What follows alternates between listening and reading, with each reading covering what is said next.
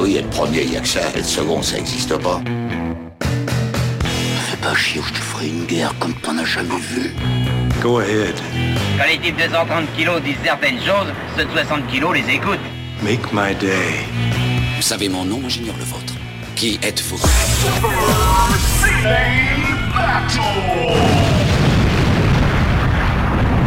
Le second, c'est un con. Super Ciné Battle, c'est le podcast où nous établissons le classement ultime du cinéma. Nous prenons vos listes de films que vous nous adressez pour les classer du meilleur au pire afin d'obtenir la liste ultime. Ceci est l'épisode 144 de Super Ciné Battle et il se déroule en plein dans les années 2000 et pour cela j'ai besoin d'un vestige du siècle dernier, à savoir Stéphane Boulet. Hello Stéphane, hello papa, comment ça va? Euh, écoute, ça va très bien. C'est quel quel quel cold, quel cold open de folie ma foi aujourd'hui. Est-ce que est-ce que je peux t'appeler vestige. euh, vestige vestige de, du siècle passé? Oh, écoute, euh, ma foi, je prends ça comme un compliment. Mais c'est ce qu'on c'est ce qu'on est, on est des vestiges, on est des Bah oui. on est on- voilà, on est On, on est limite vieux con. On est limite vieux. con. Et tu sais quoi? Et chaque fois qu'il y a un anniversaire qui est là pour te le fêter, pour te rappeler que t'es yeuve. Et Eh bah qu'on ouais. est yeuve, et que et, et vous savez quoi, ce sentiment que qu'on a, bah vous allez l'avoir toute votre vie aussi. Donc il y a pas de il y a, y a pas de jaloux. C'est un sentiment qui va nous habiter. Voilà pour ce petit ce, ce petit coup de vieux gratuit. Ah, t'es un- beau pour remonter le moral là. Ah mais c'est cold open de ouf. hein. Euh, Super CD Battle, bah, on vous l'a dit, euh, c'est euh, bah, Stéphane et moi, donc euh, Daniel Andreev, et on, on classe, on, je vous l'ai dit dans l'intro, on, pre- on prend vos listes et on les classe du meilleur au pire afin d'obtenir une espèce de, de master list du cinéma. Évidemment, bien sûr, euh, cette master list, c'est le marbre, et le marbre, euh, il est plus fort que toi, il est plus fort que moi, il est plus fort que nous tous. Exactement. Le marbre, c'est un peu cette espèce de d'entité cinématographique. Euh, et nous, sont, nous sommes à peine les messagers. On, à est, peine, on, à est, peine, tout juste, tout juste. on est les vaisseaux. Euh, et alors, donc, pour nous faire parvenir des listes, c'est facile. C'est trois films par liste. Un titre, si vous venez nous la donner. Et vous l'envoyez à supercinébattle.gmail.com. Je tiens à dire un truc. Je sais pas si vous avez remarqué, à part l'épisode précédent qui était un épisode super-héros, et tu sais que c'est pas notre habitude hein, de faire. On fait pas que des films de super-héros. Ces derniers temps, j'essaye d'aller euh, vraiment euh, gratter dans, puisque c'est notre liste la plus longue, les années 2000, j'essaye de gratter le plus loin possible de cinéphilie. Et euh, par exemple, on a vu pas mal de rom-coms ces derniers temps. À chaque épisode, il y avait des rom-coms. J'essaye de voir s'il n'y a pas des films français qui seraient intéressants, des films de festival. J'essaye de varier les plaisirs parce que les années 2000, c'est des années où vraiment je me rends compte que mes goûts ont changé parce que euh, j'avais la carte j'avais la carte UGC et euh, était-ce UGC Non, c'était Gaumont moi. J'avais la carte Ah, Gaumont. moi, MK j'avais eu GC moi. Moi j'avais la carte Gaumont MK2 et ensuite euh, quand ils se sont fâchés, euh, bah, j'ai pris UGC MK2, voilà tout simplement. et tu sais quoi, sans, sans aucune amertume. Et euh, mais bon, peu importe. Et on a dépassé surtout le cap des 300 films de, dans la liste des années 2000. C'est la liste la plus longue, donc c'est normal qu'on aille un petit peu euh, gratter des films un peu différents dans notre cinéphilie. Je peux te dire qu'il va avoir des devoirs de vacances dans cette, dans cette liste, je te le garantis. Ah, c'est, ça y est. Le- la rédaction s'engage. Ah non mais là là il y a des films bah, que moi j'ai pas vu et que toi t'as pas vu c'est sûr et, et qu'on va on se met un jour pour les regarder et tu sais qu'au fur et à mesure bah euh, je les je les regarde hein. je me fais un film de temps en temps dans cette grande liste de films qu'on essaye de rattraper et euh, je pense que peut-être on va faire un- une session de rattrapage bientôt hein, mine de Bah rien écoute, oui, oui. Ça va, ça va effectivement venir un de ces quatre. Qu'est-ce qu'on a eu comme entrée dans le film, dans l'épisode précédent, donc l'épisode 143 Il y a eu Spider-Man qui est 73e, Les aventures de Peter. l'aventure de Peter, et bien sûr c'est le, euh, c'est le Spider-Man euh, original donc de, de Sam Raimi, enfin pas celui, de pas celui de Stanley, mais au moins celui, celui de Sam Raimi. C'était un épisode super-héros, et 117e, il y a X-Men 2. Qui est, euh, qui est ma foi, est-ce que c'est le plus correct? Est-ce que c'est le meilleur? Oui, il est juste au-dessus Oui. d'X-Men, ouais. Ouais, Ouais, oui, c'est le, c'est- le meilleur, effectivement. Et il y avait un troisième film, c'était Les 4 Fantastiques, qui est juste au-dessus Les de... quatre fantastiques. Fantastiques, qui est chanson qui était en bonus à la fin de l'épisode précédent. Eh oui, eh oui, parce qu'on on pense à vous, on pense à vous, on pense à vous faire plaisir. Moi, j'adore, euh, j'adore l'accent de Noam quand il arrive. Mais franchement, il y a. T'imagines, t'arrives dans un pays, tu connais pas la langue et on te dit, viens, chante des génériques. Enfin, ça n'a aucun sens, quoi. Ça n'a aucun sens. C'est comme si on demandait à Hiro- Hiroyuki Sanada d'aller au- aux États-Unis et de chanter I'll be there for you, le générique de Friends. Je suis sûr qu'il y arriverait. Je suis sûr qu'il y arriverait. Et Mais, alors, mais genre, Sur- mais- surtout, surtout, moi, je payerais, je payerais pour entendre Hiroyuki Sanada nous chanter I'll Be There For You. Excuse-moi. Je pense, je- Moi, je, moi, je, je, claque mon pognon là-dessus, là, c'est c'est sûr. Pourquoi on pense à Hiroyuki Sanada? C'est parce qu'on en a parlé juste avant. On a fait un petit bonus. On a parlé de sa performance dans Mortal Kombat Mortal Kombat, c'est ça. 2021 qui vient de sortir sur les plateformes de téléchargement. Quel dommage que ça ait manqué la sortie en salle. Parce que je me vois bien euh, manger du popcorn devant ce truc-là, quand même. Donc on a passé en revue, les- il y a eu que trois films hein, la dernière fois, et donc c'était parce que c'était un épisode d'une heure. Là on va repasser aux épisodes au format régulier, et donc il y aura plus de films aujourd'hui. Et Stéphane, euh, je pense qu'il serait malin de, de faire les dix derniers du, du top, euh, les dix premiers, les dix derniers. Eh ben oui, effectivement, c'est important. Vas-y lance-toi.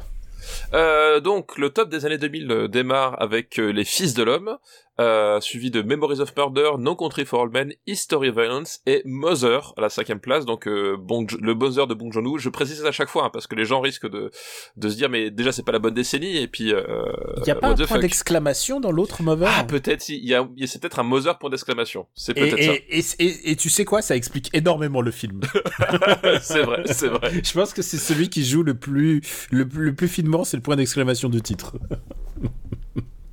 ah oui, Effectivement. Dispute sur Mover. Ah, mis un Mover en fait euh, 2000, 2010 Enfin, 2000, euh, Ah, des années 2010 C'est Euh, compliqué. ouais, voilà, exactement.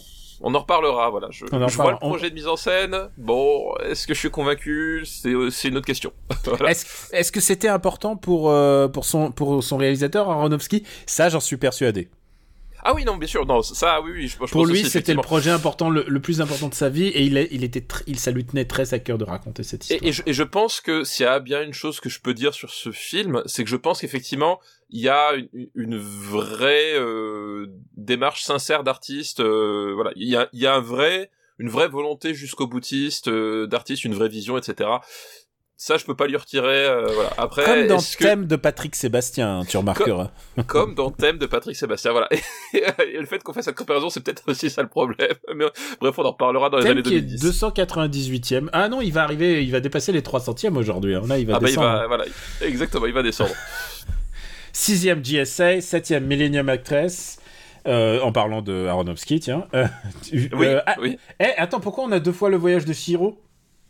Euh, je pense que t'as dû. euh, J'ai dû faire un effaçage par accident Je pense qu'il y a dû avoir effectivement une, euh, une petite couille dans le potage, comme on dit, un terme technique. Voilà, je suis- c'est l'envers du décor. Je suis désolé de vous prendre du temps de, de votre épisode là-dessus. Je suis désolé de prendre votre capacité de, de- de vous affliger ça, mais je vais corriger ça le plus vite possible. On est dans les années 2000. Et dans les années 2000, c'est Millennium Actress. Ah, c'est la graine et le mulet. Voyage, euh, Voyage de Shiro, c'est dédoublé, il a effacé la graine et le mulet. voilà. Donc, mais le voyage de Shiro est tellement puissant que voilà, il a remplacé la, la graine et le mulet. Rendez-vous compte quand même. donc, le voyage de Shiro, euh, la graine et le mulet, donc 9ème, donc le premier film français. Tout à fait. Et 10ème, The Host. Voilà. Et encore une fois, euh, Bong. Bon John, et voilà. et j'aime bien dire juste 11ème exilé. J'adore exilé. Ah putain. putain, exilé. Mais Mais en fait, c'est film. quoi, J'aime tous les films des 20, les 20 premiers, je les trouve très très bien. Ah bah euh, moi. Non, les 30 premiers. je- Ouais, je vais dire, euh, on, on- va facilement jusqu'au 30 premiers. Hein. Non, non, non, je peux aller jusqu'au 50 40, premiers. que 40, même 50 premiers. Ah, tu vois, il y a Écoute. Munich euh, est 53e, Grand Ah ouais, Torino 53. 54e, Les Indestructibles euh, 55e. Non, je peux Appaloosa. Enfin, toujours plus tard, bah. Sunshine, ah, bah, Sunshine évidemment. Euh, ouais. Persepolis, euh, non. Ça, moi, je, je trouve que c'est. Je trouve qu'on est- on est très très bien, même jusqu'au 80. hein. Ouais, Ouais, c'est ça, effectivement, effectivement. 80, il y a Gladiator, tu vois. Donc, bon. Exout, voilà, je pense qu'on est, ouais, là on est, on, on est, on est sur du qualitatif. On, euh, la prochaine fois, je referai un petit peu, genre un peu de liste random, c'est-à-dire je lirai un passage de la liste. C'est voilà, c'est je, je lis des passages de la liste, c'est tel, tel une secte en fait.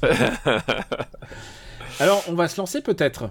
Eh ben, écoute, on va se lancer. On, On va est là pas pour dire, ça. on va pas dire les, les derniers, euh, les, les- les derniers arrivés quand même. Ce sera pour une autre fois. Ça sera pour une autre fois. Alors, c'est une liste qui nous est envoyée par Sam. Bonjour Sam et merci pour ta liste. Une liste qui date de euh, d'il y a 7 jours, tiens, figure-toi. Donc c'est parfois c'est possible. C'est et c'est une liste. Alors attention, le titre de sa liste est dans son mail est pas le même que celui dans le corps du mail. Dans le, Ah, le titre c'est ça finit bien point d'interrogation et dans le corps du mail c'est est-ce que ça finit bien? Ah, attention, c'est subtil. C'est subtil. Donc merci Sam pour ta liste. Et le premier film, attention, préparez-vous cette grosse grosse grosse déconne à venir. C'est Je vais bien, ne t'en fais pas de Philippe Lioré. Oh là, d'accord, effectivement. Ah ouais, eh, on est le podcast de tous les cinémas. hein. effectivement, effectivement, euh, je vais bien, ne t'en fais pas. Euh, euh, alors, que je, que je me remette. Avec, alors, je vais, le- je, vais, je vais te le dans le remettre. contexte je vais te le remettre. C'est Mélanie Laurent, Mélanie Et, Laurent, voilà, c'est ça. et dont le père est joué par le, le très sébillant Cadmerade. Cadmerade, enfin, c'est ça, exactement. Cadmerade, et euh, c'est l'histoire, euh, je vais te le remettre, tu l'as bien vu, hein. Oui, oui, je l'ai vu, ouais. ouais. C'est, euh, je pense que c'est même un, un classique du cinéma français de cette époque, multi-césarisé. On est sur du cinéma très populaire, assez exigeant, mais très populaire en fait. C'est ça le, le paradoxe, qui est l'adaptation d'un livre de d'Olivier Adam. Tout à fait. Et du coup, c'est euh, euh, c'est un drame puisque voilà, c'est un même s'il y a Cadmerade effectivement, euh, c'est Cadmerade sans Danny Boone. Donc attention les enfants, ne vous trompez pas quand vous sélectionnez le film. Sans Danny Boone et sans, sans Olivier Barou, son, son compère d'avant. Tu te souviens, KDO, cette bonne époque Tout à fait. Non, alors là, c'est son Ciao Pantin à lui. C'est-à-dire que euh, C'est ça Chao Pantin à lui effectivement. Philippe Huret disait dans les interviews qu'il l'a qu'il choisi parce que il a il a vu son sa carrure et tu sais il a un truc de euh, il est tellement grand il se tient un petit peu voûté par moment et il a dit ah c'est ça qu'il me faut pour mon film et effectivement pour son film jamais avant ce film là on aurait dit ah pour jouer un père un peu dépressif et qui cache quelque chose et qui, est sombre et qui est, qui est vraiment triste euh, de banlieue pavillonnaire française T'aurais pas dit Cadmerade avant ça? Non, effectivement, effectivement, c'est le c'est pas forcément la personne à qui on aurait pensé. Et pour le coup, c'est un choix de casting euh, vraiment pertinent euh, parce qu'il est très bon en fait. Honnêtement, il il, est il est vraiment parfaitement en place. Est-ce qu'il est je, pense qu'il est bien dirigé aussi. Hein. Je pense qu'il y a vraiment c'est euh, c'est je pense que du coup, on se rend compte là que euh, c'est un, camarade, c'est un acteur qui quand il est bien employé, bien dirigé, il peut faire vraiment des trucs euh, très intéressants. Euh, et effectivement, tu l'as dit, c'est une histoire de, de secret de famille. C'est Cadmera donc qui, qui, qui vit, euh, enfin qui vit en famille avec sa, sa fille Lily, donc qui est jouée par euh, Mélanie Laurent. Et Euh, Lily qui, qui vit en Espagne, ou je sais pas si elle vit ou si elle est en, en- genre. je crois qu'elle est en euh, vacances. Je crois qu'elle est en. Ah, d'accord, ok. Je- je- je- il me semble dans mon souvenir qu'elle est qu'elle est en vacances ou qu'elle est en séjour. euh, voilà, enfin c'est. euh, Genre séjour Euh, linguistique. Si, si, elle fait euh, l'auberge espagnole ou je sais pas quoi, et elle revient, elle revient à la maison. Et ce qui se passe, c'est qu'elle ne trouve pas son frère jumeau, euh, dont elle était un peu, euh, elle était un peu sans nouvelles. Et, euh, et on lui dit que son frère donc est, a, dis- a disparu. Il a est disparu, c'est ça. après une dispute, une sévère dispute avec son père. C'est ça, exactement. Euh, et euh, effectivement, donc euh, il y a cette, il y a ce contexte-là. Et puis du coup, donc tu l'as dit, Lily très, était, assez attachée à son frère, et elle, et du coup, elle, euh, elle tombe dans une forme de dépression. En fait, c'est ça. Hein. Euh, Elle est internée à l'hôpital ouais, elle, finit internée à l'hôpital. Elle, on elle- la force à se nourrir parce que elle est, elle, en- est anorexique. Voilà. Elle, est- Enfin, elle elle- devient anorexique du coup. elle, est- elle tombe en sous-nutrition et euh, c'est dangereux pour sa vie. Et euh, évidemment, enfin, tu peux comprendre pourquoi parce que euh, sans nouvelles de son frère, c'est un. Moi, je trouve que la gémellité est un truc absolument fascinant quand ça arrive. Je, suis fasciné par les jumeaux, euh, que ce soit mes amis ou les enfants des amis.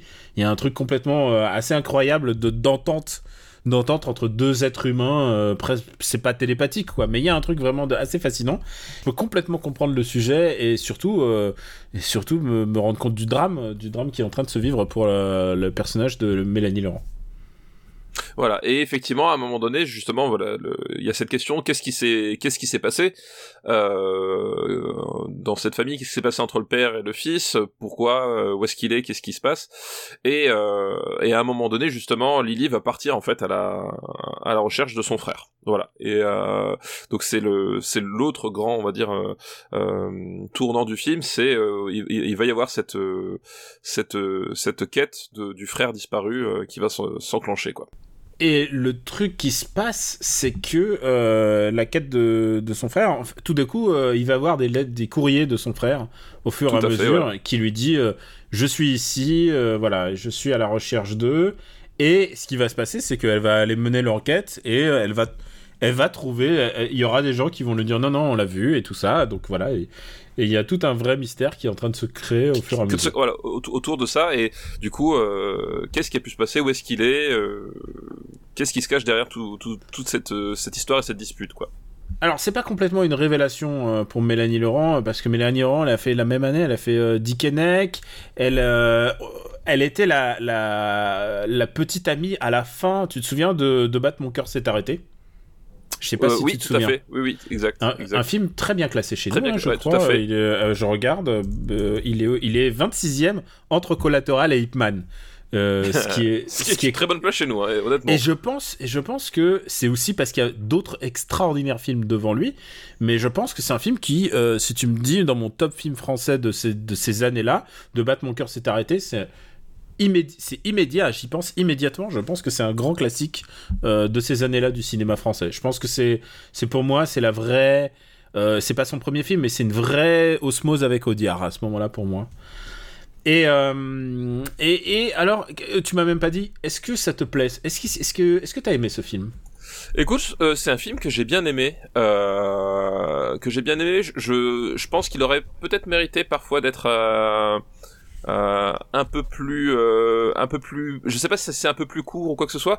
Euh, le, le, le seul truc c'est qu'effectivement le, le, le, mystère je, je trouve que euh, je sais pas comment c'est dans le roman mais dans le, film à un moment donné tu, tu, tu le perces finalement je trouve assez vite.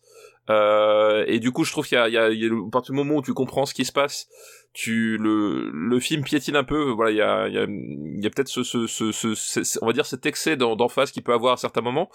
Euh, mais néanmoins je je trouve que je trouve que c'est quand même un, un film plutôt euh, plutôt réussi. Euh, les acteurs sont sont sont sont vraiment vraiment vraiment bons. Et voilà il y a il y a quelque chose dans cette euh, dans cette obsession finalement de de cette sœur pour son pour son frère qui euh, qui est quand même très touchant quoi et il y a un peu de, quand même, de réussite dans le casting, parce que euh, Mélanie Laurent, elle est super dans ce film. Elle est vraiment ultra touchante, tu la vois troublée mais décidée, vraiment. Elle joue, elle joue de manière assez, euh, assez très convaincante en fait. Moi, j'ai adoré Mélanie Laurent et elle a eu un, elle a eu un César du meilleur euh, révélation, alors que bon, on l'a déjà vu dans Dick. C'était là, elle était, elle avait doublé la petite fille, elle a doublé une des deux filles dans Totoro si tu te souviens donc euh, ah oui donc vraiment c'est très très genre elle a vraiment elle a comédienne elle a elle a ça dans le sang. Et euh, il y a Cadmerad dont on a parlé. Et Cadmerad Cadmerad et tu l'as t'as complètement raison c'est un super acteur. Quand on quand on l'utilise bien le seul problème c'est que dans, dans les 20 dernières années du, du cinéma français il joue un peu le, le la figure patriarcale de la banlieue bourgeoise française, bah, c'est-à-dire il joue toujours les mêmes trucs et c'est vraiment dommage parce qu'il c'est vraiment un super acteur quoi. Non, je, pense que c'est un acteur effectivement qui peut qui peut donner plein de choses et c'est vrai que euh, du coup il a été un peu victime de ça, c'est-à-dire que euh, bah du coup il maintenant quand on pense à Cadmeran en rôle dramatique, on pense finalement à son rôle dans euh, Je vais bien, ne t'en fais pas quoi. Voilà, et, d'ailleurs, je tiens à dire que je trouve que le titre est super, donc le titre du bouquin, il est vraiment ultra efficace. Genre, tout est, tout est dans le titre. Il y a un truc de drame, mais pendant les années, euh, ces années-là, les guignols s'en sont donnés à cœur joie parce qu'ils faisaient plein de faux titres. Genre, je vais bien, ne t'en fais pas, appelle-moi quand tu reviendras. Euh, ils, ont, ils ont fait, et genre, et tu sais, ils faisaient des faux, des pastiches. C'était une bonne, euh, bonne époque pour eux. ils faisaient, ils faisaient des pastiches de films, genre, avec des fausses affiches à l'entrée des cinémas et c'est que des cinémas français avec que des euh, euh, je suis pas désespéré mais un peu tu vois c'est genre c'était que des que des parodies comme ça et honnêtement c'était assez drôle mais c'est né à cause du succès euh, incroyable de ce film. Oui et du succès et d'ailleurs c'est drôle parce que ce film là un peu comme comme finalement certains autres films a aussi été propulsé par sa bande originale puisque euh, je sais pas si tu te si tu te rappelles, euh, mais on entendait partout à la à la radio ou ailleurs la, chanson de Aaron euh, U-Turn. Alors, moi, j'ai découvert à à Aaron post-factum en me disant c'est qui ces gens qui chantent la chanson? Voilà. Bah moi je moi je connaissais pas non plus en fait Euh, et honnêtement je ne connais que euh, cette chanson-là d'eux, mais euh, le, fait est que je la connais, c'est-à-dire que la, chanson U-turn euh, entre entre parenthèses Lily est utilisée dans le film et c'était la chanson était un véritable tube à l'époque, donc t'avais vraiment la convergence des la convergence des deux quoi. Le le film a propulsé la chanson, la, la chanson a propulsé le film, enfin voilà, il y avait vraiment quelque chose de l'ordre du, du du phénomène effectivement quoi. Et, euh, et d'ailleurs, on le voit apparaître euh, le. Je sais pas si c'est un groupe ou si c'est un chanteur seulement, Je crois que c'est un duo il me semble. mais Euh, on voit apparaître le, le, le chanteur euh, dans le rôle du, du pote qui va, les, qui va lui dire non, j'ai pas vu. euh, écoute, écoute cette chanson, il l'a composée pour toi. il, y a, il y a un côté, il y a un, il y a un côté pré-placement pour lui, mais par contre qui se fait de manière assez naturelle en fait dans oui, ce film. fi- finalement. T'as voilà. pas l'impression que c'est c'est c'est vulgose quoi.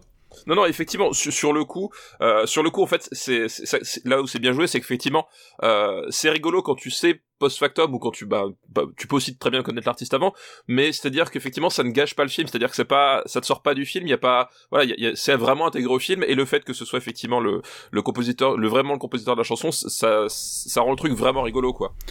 Et euh, pour te dire, parce que je m'étais, je m'étais documenté à l'époque, euh, le roman, le roman original, puisque tu disais comment ça se passe dans le roman original, le roman, roman original, euh, il se passe pas du point de vue euh, de la fille, mais il se passe du point de vue du père. Et ça change complètement. Ah bah ça, change complètement, oui. oui. Ah, c'est plus Oui. le même film. C'est plus du même, tout, oui, euh, effectivement, c'est- plus la même histoire du tout, effectivement, là. Il y a, il y a plus le, il y a plus l'asile, enfin l'asile, euh, l'hôpital. Euh, Il y a plus, euh, il y a plus plein de choses. Et le film a été, le film a été adapté par Lioré lui-même et par euh, Olivier Adam aussi, euh, donc l'auteur du bouquin. Et alors, on, on, pour- on en reparlera Lioré parce que c'est quand même un mec qui vraiment il a, il a éclaté avec ce film-là. Mais euh, c'est un mec qui va quand même refaire parler de lui en faisant Welcome et quand même qui va faire du cinéma assez engagé en fait au fur et à Ouais, mesure ouais, des vrai. espèces de drames sociaux, mais en même temps euh, ancrés dans la réalité. Euh, Il y a un truc assez intéressant chez Lioré en fait que je découvre avec Je vais bien, ne t'en fais pas, parce que au-delà de ça, on pourrait dire euh, que c'est aussi le drame. euh, bah, je sais pas, c'est de la, dépression pavillonnaire aussi hein, qu'on est en train de. Euh, et, tu sais, on- dans les années 2010, on a, on a beaucoup parlé de It Follows, et je trouve qu'il y a un côté très It Follows là-dedans, en fait, de, bah, de montrer cette espèce de, de, De France périphérique. euh, de France périphérique qui, s- qui, ne, qui ne se déroule que de là-dedans et qui va au maximum dans, le, dans la ville d'à côté pour prendre des vacances. Il y a un truc très particulier là-dedans, en fait. Ouais, effectivement, ouais. Et je voulais ajouter un dernier truc, c'est que euh, il a eu sens du casting pour les deux pr- principaux, mais il a eu aussi euh, le, du nez pour euh, d'autres comédiens, dont Aïssa Maïga et Julien Boisselier. Alors pourquoi je parle Julien Boisselier Julien Boisselier, c'est le kink absolu de mon ami Hugo qui est hum, qui, qui est chroniqueur à MDR avec moi. Euh, et, euh, et aussi le- la, une des têtes pensantes du, hum, du groupe euh, Calmos, tu sais, la, la chaîne vidéo fait. Calmos, qui a beaucoup fait parler d'elle parce que ils ont fait une super vidéo sur OSS il y a pas si longtemps. Et, euh, et Hugo, lui, il a un kink absolu sur Julia Boisselier. Alors que moi, quand j'entends Julia Boisselier, il y a un truc avec sa voix un petit peu aiguë et nasillarde. oui, je vois ce que tu veux dire. Il y a un truc. Et Julien Boisselier, c'est vraiment le mec du cinéma français pendant des années. C'était le mec des. Un peu des seconds rôles et il fait, euh, il fait plein de, de comédies, quoi. Il fait, euh, il fait plein de comédies, mais il fait aussi des, des films un peu sérieux. Euh, donc, oui, non, il y a vraiment du nez dans ce casting. Il y a vraiment. C'est un film qui a eu le. Qui a eu la vista au bon moment, je pense. Ouais, il y a un truc, il y a un truc là-dedans. Alors, on va le, on va le classer peut-être? On va le classer, effectivement. Euh, hmm. Où on va mettre ce pur mélo? Euh... Euh, Je regarde. Hum, hum, hum. Euh, Je trouve ça mieux que 8 femmes, quoi qu'il arrive. il est où 8 femmes? 95e. Ah oui, oui, moi je voyais ça plus haut. Euh... Ouais, je voyais ça plus plus haut. haut. Euh, Je pense que j'irai pas au-dessus de The Road. Il est où The Road? The Road guide mon regard. 71e. Ok, oui, oui, oui. Euh, moi, je le mettrais. Euh... Moi, je le mettrais juste en dessous de fucking Kassovitz, en fait. Euh... 83, entre 83 et 84. Au-dessus de Ghost in the Shell 2, mais en dessous de fucking Kassovitz. Ça me va, écoute, c'est... Tu sais, moi, on est Innocence, je suis un peu plus euh, Ghost in the Shell 2 que toi, mais... Mais écoute, ça me va. Alors, je vais... par contre, ça nous fait des titres à rallonge. Je vais bien. Ah merde. Merde, qu'est-ce que j'ai fait? Ah, J'ai effacé printemps, automne, hiver. Putain, en plus, c'est un, Un bon autre titre titre à rallonge. je vais bien. Est-ce qu'il y a une virgule? Je ne t'en fais pas. Ne t'en fais pas. Je vérifie, attends, le retour du titre. Est-ce qu'il y a une virgule? C'est Je vais bien, ne t'en fais pas. Voilà. Très bon, très bon titre, mais ultra parodié dans les guignols à l'époque. Deuxième film euh, de cette liste, euh, qui est encore, euh, je te rappelle, Est-ce que ça finit bien? Est-ce que ça finit bien? C'est ça. C'est Ensemble, c'est tout de Claude Berry, et je crois que c'est le dernier film de Claude Berry.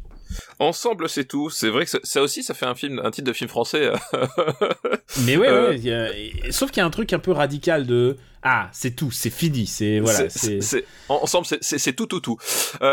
Tout, tout, tout, à tel point que c'est Audrey Tautou. Voilà. Du coup. Oui, et pourquoi j'ai eu, l'idée de ce film, c'est Ensemble, enfin, c'est Tautou. Oh, très beau.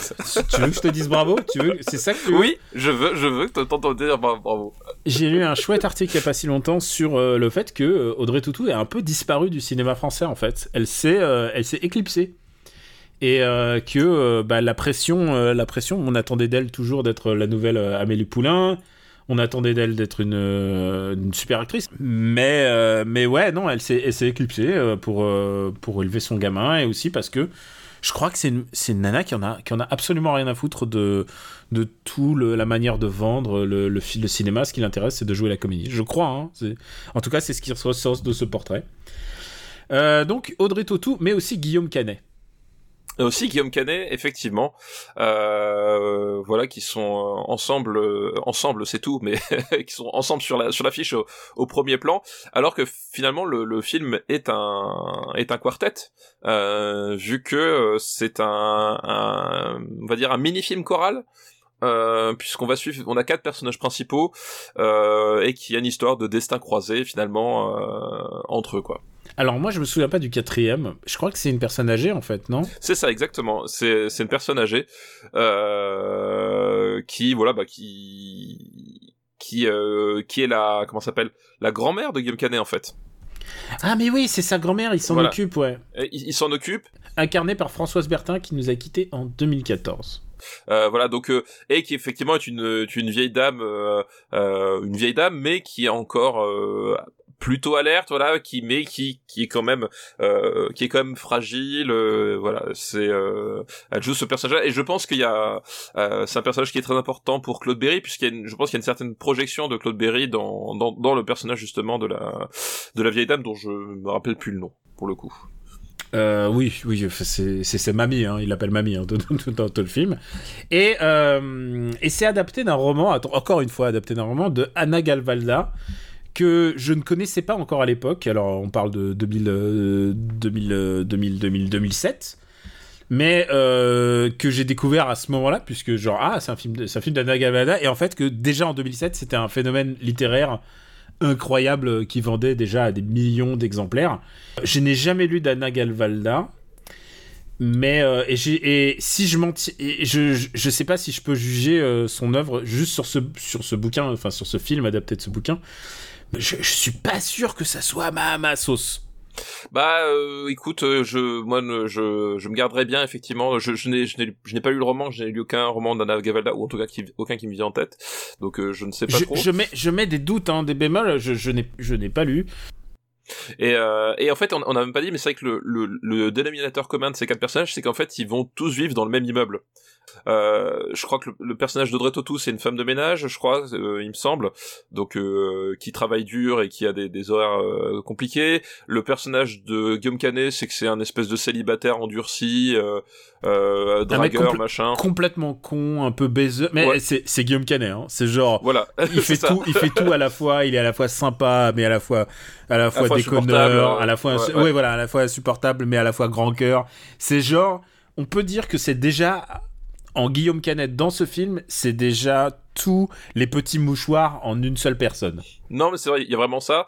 Euh, donc la, la, la vieille dame, bah, c'est la, c'est la, c'est la grand-mère de Guillaume Canet qui, qui, qui, parce qu'au début il, la- il la laisse à la maison de retraite, mais il culpabilise, il la ramène, enfin voilà. Et le dernier personnage, c'est, euh, je sais plus comment il s'appelle non plus, mais c'est un, c'est un aristocrate euh, un, un peu. euh, Moi, je, je le sais, je sais qui est ce mec. Il est incarné par Laurent Stoker. Depuis que j'ai vu ce film, Laurence Stoker qui a eu un, un César pour ce pour ce, ce film. Moi, c'est pas possible. Ce personnage-là, ça n'est c'est genre il s'appelle Philibert. Voilà, il Ah s'appelle oui, ça s'appelle Philibert. Philibert, c'est ça. Comme, comme le, le, le magasin de jeux, de jeux de société. Exactement. Je sais pas que je connais pas le magasin de société. Et il est genre il la joue mais genre euh, mais tu sais genre notre pape. En plus. Je crois que mon désamour pour Laurence, Laurence Stoker vient de là. En fait, je, je crois que je, je ne supporte pas Laurence Stoker en tant que genre euh, pas parce qu'il est En tant que euh, concept. Euh, bah, je crois qu'il est, c'est un mec de la de la comédie française en plus. Déjà, il y avait marqué Oui, sur c'est possible, euh, ouais, de la ouais. comédie française. Donc, c'est sans doute un grand gars de théâtre, sans doute un gars qui maîtrise le théâtre euh, beaucoup plus que beaucoup plus. Enfin, vraiment, c'est un, c'est un gars de théâtre. Mais alors au cinéma, euh, j'ai un vrai souci avec ce gars. C'est, je sais pas, j'arrive pas à me comprendre son deal en fait. Il a l'air, je, je comprends pas la taille qu'il fait, je comprends pas ce qu'il joue, euh, je comprends pas, je comprends pas ce type. Et à chaque fois que je l'ai vu dans un film, le- je l'ai, à chaque fois je l'ai haï. À chaque fois, je sais pas parce qu'il il surjoue de manière théâtrale. Je sais, je- quand je l'ai, je l'ai revu dans. Euh, il, il, il a, il a, il a, il, il a un peu le défaut, c'est vrai qu'il a, il a- en fait, pour moi, il a un double défaut, c'est qu'il il a le défaut de, de, de certains acteurs de la comédie française, et je dis, je dis certains parce que, euh, Laurent Lafitte est un acteur de la comédie française, et c'est peut-être euh, mon acteur français euh, préféré, mais lui, il a ce, pro- ce problème-là, c'est effectivement, il, il, joue comme dans une pièce de théâtre classique, et en plus, là, il joue un aristocrate, c'est-à-dire que vraiment, euh, il y a un côté, en fait, où t'as l'impression qu'il s'est dit, eh ben, ça tombe bien, je vais imiter Claude Rich. Et, euh, et, vraiment, euh, et Claude Rich, qui est un acteur qui, qui est génial, pour le coup, moi j'adore Claude Rich, et je trouve c'est un acteur super euh, subtil, euh, mais tu, tu sens que lui s'est dit, moi je vais imiter Claude Rich dans Les Tontons Flingueurs, et, euh, et en fait, du coup, tu, tu vois cette imitation, et c'est vrai que le personnage, euh, le personnage est, je trouve aussi, effectivement, est, est fait très très artificiel, quoi. Il est artificiel. On a l'impression que c'est un personnage qui n'existe pas. Ouais, qui peut pas exister dans la vraie vie, il y a quelque chose comme ça, effectivement, je suis C'est d'accord. peut-être, c'est peut-être aussi parce que parce qu'il a été écrit comme ça. Mais c'est un trait que j'ai vu dans toute la carrière de Laurent Stalker. Euh, ensuite, il va faire Stalker, le code. attention, parce que Laurent Stalker, Oui, c'est pas le même. il est, Laurent Stalker, voilà, il, il va aller en prison s'il continue. Il est en Russie. Mais quand je l'ai revu dans Le Code a changé, il est horrible. Je l'ai revu dans un film d'Emmanuel Mouret. Alors, personne nous a envoyé de film d'Emmanuel Mouret, je crois. Mais tu te souviens, je t'ai parlé d'une menace. De, de- Ah des non, non, mais faut pas, faut pas. Eh ben c'est ça, il y est joué dans, dans le film que je déteste le plus dans la vie de, de, de- de- de cette décennie, quoi. C'est mon... Emmanuel Mouret, je, je veux le dire, c'est ma ligne verte des années 2010, hein. C'est, on est à ce niveau. À chaque fois qu'il joue dans quelque chose, je trouve ça horrible en fait. Je, je, c'est, je pense qu'il doit être génial au théâtre, mais alors je, au cinéma, j'y arrive pas. Je tiens à dire que j'ai en DVD son pire film. Enfin, c'est peut-être pas son pire film, mais son pire naufrage. C'est un film qui s'appelle Les Naufragés et c'est un film qui, euh, bah, t- on rentre quand même dans le cœur de la comédie française, des comédies françaises. C'est quand même mon, mon, mon dada, hein, tu le sais, euh, Stéphane. Oui, je suis au courant, ouais. Ça va être, ça va être ton dada bientôt. Est-ce que tu connais Les Naufragés? Non. Non, alors c'est un film Il y a pas de, extraordinaire. y a pas de bonne réponse. C'est ce genre de question, il y a, aucune bonne réponse. C'est un film avec-. Honnêtement, j'adore mentionner ce film. J'ai peut-être mentionné au cours de nos 140 épisodes avant, mais je sais pas pourquoi je l'aurais fait, mais là je vais le faire parce que j'adore parler de. No- euh, D'abord, euh, c'est une comédie avec Daniel Auteuil et donc Laurent Stoker. Pas Stalker, mais Stoker. Et, euh, et, euh, et, et à la photo euh, Thierry Arbogast, qu'on adore, qui est Ah, toujours Thierry. dans les. Et, je pense, et je pense que une de ces trois personnes a dû prendre un paquet de billets. Je dis pas qui. Je dis pas qui. je dis pas qui, mais je pense que regarde du côté du rôle principal. C'est l'histoire d'un- chef d'en- d'un chef d'entreprise. euh, joué par Daniel Auteuil, évidemment, irascible, un sale, coca, un sale connard et tout. Et son avion échoue sur une île déserte avec Laurent Stoker. Est-ce que t'as pas, est-ce que t'as pas idée d'un pire film cauchemar que euh, Daniel Auteuil et Laurent Stoker euh, sur une Coincé île sur une déserte? île. Effectivement. ils sont coincés tous les deux et ils commencent à, à se détester. Et euh, il y a les pires CG que j'ai jamais vus, à savoir Daniel Auteuil qui se bat contre, euh, contre, contre un crocodile. Honnêtement, c'est c'est d'une nullité. C'est d'une nullité. Honnêtement, c'est un film extraordinairement nul. Et le truc, c'est que, et là j'en appelle à mes amis de Nanarland, parce que je pense que c'est un nanar, c'est un film qui a, euh, qui a eu genre 200 000, 200 000 spectateurs. Tu pourrais dire 200 000 c'est pas mal, sauf quand t'as 16 ou 17 millions de budget. Oups. Et genre, genre, ça a été. Euh, ah non, je, je, retire. Il a pas eu 200 000, il a eu 100 000 spectateurs. Euh... Oups. non, non, et genre, c'est, c'est un, c'est une catastrophe que je recommande pour euh, parce que c'est un film euh, anthologique, quoi. C'est un film, c'est un film qu'on, comme on n'en verra plus jamais. Et euh, voilà, voilà pour euh, pour ce moment, euh, Laurent Stoker. Je, je, sais pas si c'est je sais pas si c'est un auditeur, je sais pas si c'est un donateur Patreon, mais je suis désolé.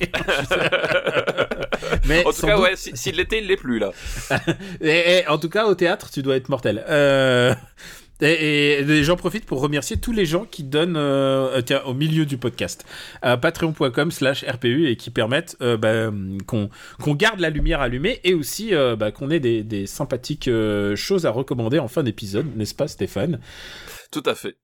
Donc merci à vous tous, patreon.com slash RPU. Tu t'imagines, on, fait le, le, point commercial au milieu d'épisode. Je suis désolé, je me suis un peu emporté parce que c'est un peu les comédies françaises et que tu sais que ça me tient à cœur. Voilà, tu t'emballes, tu, voilà. Mais là, je regarde la filmo de... Oh, je regarde la filmo de Laurent Stocker, il a joué dans Garde alternée avec Didier Bourdon. Écoute, je pense, je pense qu'il est, il est temps d'arrêter de se faire du mal et de faire du il mal a joué aux dans. J'accuse de Roman, avec de Roman Polanski et dans Adieu les cons d'Albert, d'Albert Durand. Quel filmo Il a une filmo incroyable. Il a une filmo incroyable, ce garçon. Bref, ensemble c'est tout. Revenons au sujet. Non, ensemble c'est tout. Euh, est-ce que tu aimes ce film? Toi, vas-y, lâche-toi. Bah, moi, je, Euh, je, je fais le pause. Euh, écoute, euh, il y a en, en dehors effectivement de, du euh, du personnage de Laurent Stoker, il y a, je trouve qu'il y a un truc assez attachant au niveau des personnages, notamment de la de ce qui se passe entre le personnage d'Audrey Tautou et la et, et la et la grand-mère en fait. Euh, je trouve qu'il y a un truc assez intéressant qui se joue là. Euh, moi, je suis pas archi fan d'Audrey Tautou, hein, je dois l'avouer. Euh, je trouve qu'elle joue tout le temps de la même façon et je ne supporte pas sa voix. Euh, Ah mais- ouais, c'est viscéral chez toi. ah oui, oui, c'est. Tu vois, genre, imagine ma kryptonite, c'est la SMR Audrey Tautou. Tu vois, là, c'est là, là, tu, là, tu, là, tu me tues, mais sur sur le champ, je me désintègre. Euh, mais là, je trouve qu'elle euh, qu'elle s'en sort pas si mal dans ce rôle-là. Après, le truc, c'est que euh, ça fait vraiment film à gros sentiments, gros sabots. Euh, Grosse tendresse. C'est grosse vraiment... tendresse. Donc c'est pas ça, ça fait le film est, est pas détestable dans le- voilà tu euh, ça fait du bien d'avoir des sentiments positifs machin. Il a quand même l'élégance de pas durer trois heures euh, aussi. Euh, Ouais, mais c'est une heure et demie de Laurent Stoker. hein. euh, voilà, c'est c'est- mais effectivement, il y a un truc euh, voilà vraiment de guimauve euh, qui qui fait tr- là aussi très artificiel en fait. C'est vraiment un film où euh, j'ai du mal à j'ai du mal à croire finalement au récit qu'on qu'on qu'on qu'on me qu'on qu'on me dicte et bon c'est c'est mignon mais euh, voilà c'est c'est vraiment tu tu ça va pas très très loin non plus quoi c'est pas c'est pas un film que voilà il y a des films give que je trouve euh, insupportables euh, au plus haut point là là ça se maintient à peu près à flot parce qu'il y a il y a voilà il y a quelques personnages qui fonctionnent mais Non. c'est pas non, c'est pas un film voilà que que je verrais avec plaisir ou quoi que ce soit euh, voilà c'est c'est tu, tu c'est c'est un film voilà c'est un film d'ennui poli on va dire Euh, toi, tu dis qu'il y a des quelques personnages qui fonctionnent. Moi, j'ai du mal. Et je pense que le personnage de Philibert, cette espèce d'aristo euh, en Ah, papillon. c'est- le pire personnage du film quoi. Parce que tu vois au moins le, le personnage de Guillaume Canet je trouve que enfin tu l'as dit c'est c'est euh, proto les petits mouchoirs enfin c'est Guillaume Canet euh, euh, c'est de la Guillaume Canet exploitation en fait. Euh, mais je trouve qu'il y a quand même un il y a il a un côté assez humain finalement ce personnage. C'est le, le tout tout ce- cette espèce d'en même temps euh, fait que tu l'apprécies ou pas ça ça, ça c'est deux choses différentes. Mais je trouve qu'il y a un truc qui qui fait que j'arrive à, à, à croire que ce, ce genre de type-là puisse exister. Le personnage de Laurent Stoker, vraiment, euh, ouais, il y a ce côté euh, hyper artificiel où je rentre vraiment pas du, tout- du, tout- du tout dedans, quoi. Passons sur le, le pantalon écossais de, de Laurent Stoker. Il y a un truc, c'est que vraiment, le- les personnages secondaires, tu vois, quand on voit toutes les bonnes rom-com qui nous viennent d'Angleterre, bah, on est très loin de tout ça, en fait. Et, et alors, euh, le Oui, personnage... oui, complètement, ouais. ouais. En fait, j'ai un vrai problème en plus avec ces gens très très riches qui, euh, bah, lui, euh, Philibert, évidemment, il est, il est, il est d'une famille euh, noblio, mais lui, euh, comment il s'appelle, Canet, il vit dans l'appartement de, dans l'appartement familial. Il est et il est à la fois, je sais plus, il est, il est, il est pas chef, il est pas cuistot ou un truc comme ça, mais en même temps, il possède une- Ah, un, peut-être un si, ouais. appartement gigantesque. Et alors, il le joue, mais alors de manière, de manière méga beauf en fait. Et c'est très, je comprends pas comment une amitié peut, peut exister entre des gens si artificiels. Et alors, je me souviens de ce moment où il met la musique à fond. Alors, je me souviens pourquoi Parce que c'était Hard to Beat, qui était un peu le tube radio euh, de pop anglaise de l'époque par le groupe Hardfire. Ça te dit rien, toi? Absolument rien. Mais- Alors là, c'est genre, wow. Eh ben, Voilà, ça, c'est pas dans Rocktogone, hein, ça, je crois pas. Ah, ça, c'est sûr que c'est pas dans Octogone, ça, c'est sûr. Mais pourtant, moi, qui était vraiment dans un peu période rock anglais, j'étais curieux. Je, je, je me souviens très très bien de ce moment en me disant ah euh, bon placement placement musique qui marche. Mais mais lui, il est insupportable. Il est du genre euh, je fous la musique à fond. Bah quoi, c'est bah quoi, c'est de la bœuf. J'ai le droit de fumer si je veux. Euh, qui c'est qui a fini mes chocs à pic? Il est vraiment c'est à ce niveau-là de. de- je me de- rappelle plus, euh, mais c'est possible. Hein. c'est un film que je déteste, donc, donc j'ai une bonne mémoire pour les films que je déteste. Remember la ligne verte. hein. Et du coup, euh, elle, je crois qu'elle fait du, des ménages en fait. Elle, Elle, est- elle, elle- ouais, elle fait des ménages dans la nuit, je crois, un truc comme ça. Enfin, elle décide de s'occuper de la mémé de, de Canet. hein. Voilà, c'est voilà, c'est ça, c'est- exactement. Et, et, et du coup, euh, du jour au lendemain, ils deviennent potes. Et alors, euh, et alors la fin, il faut. que- Est-ce que tu te souviens de la fin? Absolument pas. Parce que justement, c'est un peu le problème que j'ai avec ce genre de film, c'est que euh, c'est des films qui pour moi n'ont pas de fin. Parce qu'en fait, il y a, y a pas vraiment d'enjeu et du coup, je, je ne sais, enfin tu vois, le, le- je me souviens plus du tout de la fin. Quoi. Alors moi je m'en souviens comme si c'était hier parce que c'est très très nul. Ils sont à gare euh, du Nord, donc à l'Eurostar. C'est l'un des deux doit partir. Et puis tu sais parce que finalement il y a l'engueulade tu sais du fameux deuxième tiers, troisième tiers euh, du film comme toutes les Ouais. toutes les rom-coms. Et il s'appelle et c'est genre vraiment c'est genre on dirait on dirait que la pub euh, ça a été sponsorisé par Orange tu vois c'est genre euh, c'est genre tu sens le sponsor presque. Et il fait bon bah je me casse. Et il fait, il fait oh non bah t'en vas pas. Et bah si je m'en vais. Et l'autre il fait oh non pff, ah alors que c'était si bien et l'autre il fait ouais non reste et il fait oh tu pleures? Euh, non non je reste et c'est genre bon bah d'accord je reste ok cool et, il se re- et il se retrouve à Gare du Nord et ils s'embrassent et évidemment c'est Je un film rappelle pas du tout. Tu vois. Alors là, ah, c'était c'est horrible. Honnêtement, moi j'aime bien les films feel good, mais à un moment il faut me vendre quelque chose qui, qui me touche et quelque chose qui me qui, qui a une espèce de cohérence. Moi les gens qui partent sur un enfin je- sur un coup de enfin c'est pas qu'ils partent sur un coup de mais ces gens n'existent pas pour moi en fait. Il y a aucun moment pourtant on voit leur décor, on voit comment ils vivent, on, on voit leur truc, mais ces gens ils n'ont aucun aucune attache avec la réalité. Je sais pas si c'est un problème du bouquin ou du film et je rappelle c'est le dernier je crois que c'est le dernier film de Claude Berry. Euh, ça, je ne pourrais pas te dire. euh, Ah non, il a, il a réalisé Trésor, sorti à titre posthume, je pense. D'accord, ok.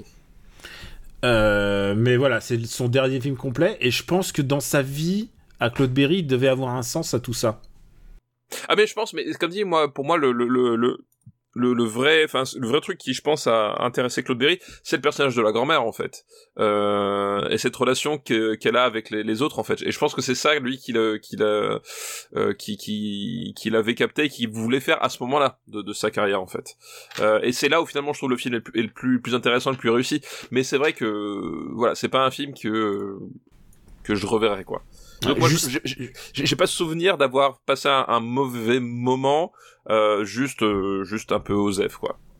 C'est, mais en fait, souvent avec Claude Berry, il réalise des films en fonction de son, son humeur du moment, et je pense que penser à l'un reste l'autre part, et tu vois, tu sens que c'est un, tu sens que c'est un, un truc imp- important pour lui. Je sais pas si c'est pas une adaptation de bouquin, ça parle de quelque chose de sa life. Euh, je pense que c'est moins vrai quand, quand il produit, euh, quand il fait bienvenue, produit Bienvenue chez les Ch'tis. ou, Ah, quand, il, euh, quand voilà. il est producteur, quand il, Claude Berry, quand il est producteur, il, il- c'est juste le producteur au, Ouais. au, le mec qui a le nez creux, en fait. Voilà, c'est Mm. qu'il il sait repérer les tendances. Astérix. euh, Astérix, euh, Bienvenue chez les euh, voilà, il- même les, les trois frères aussi, je crois qu'il était impliqué dedans. Enfin, voilà, tout, il sait, il sait le, on va dire le, le comment s'appelle, le- là, là c'est le nez du, du requin entre guillemets qui sait flairer les, les bons coups.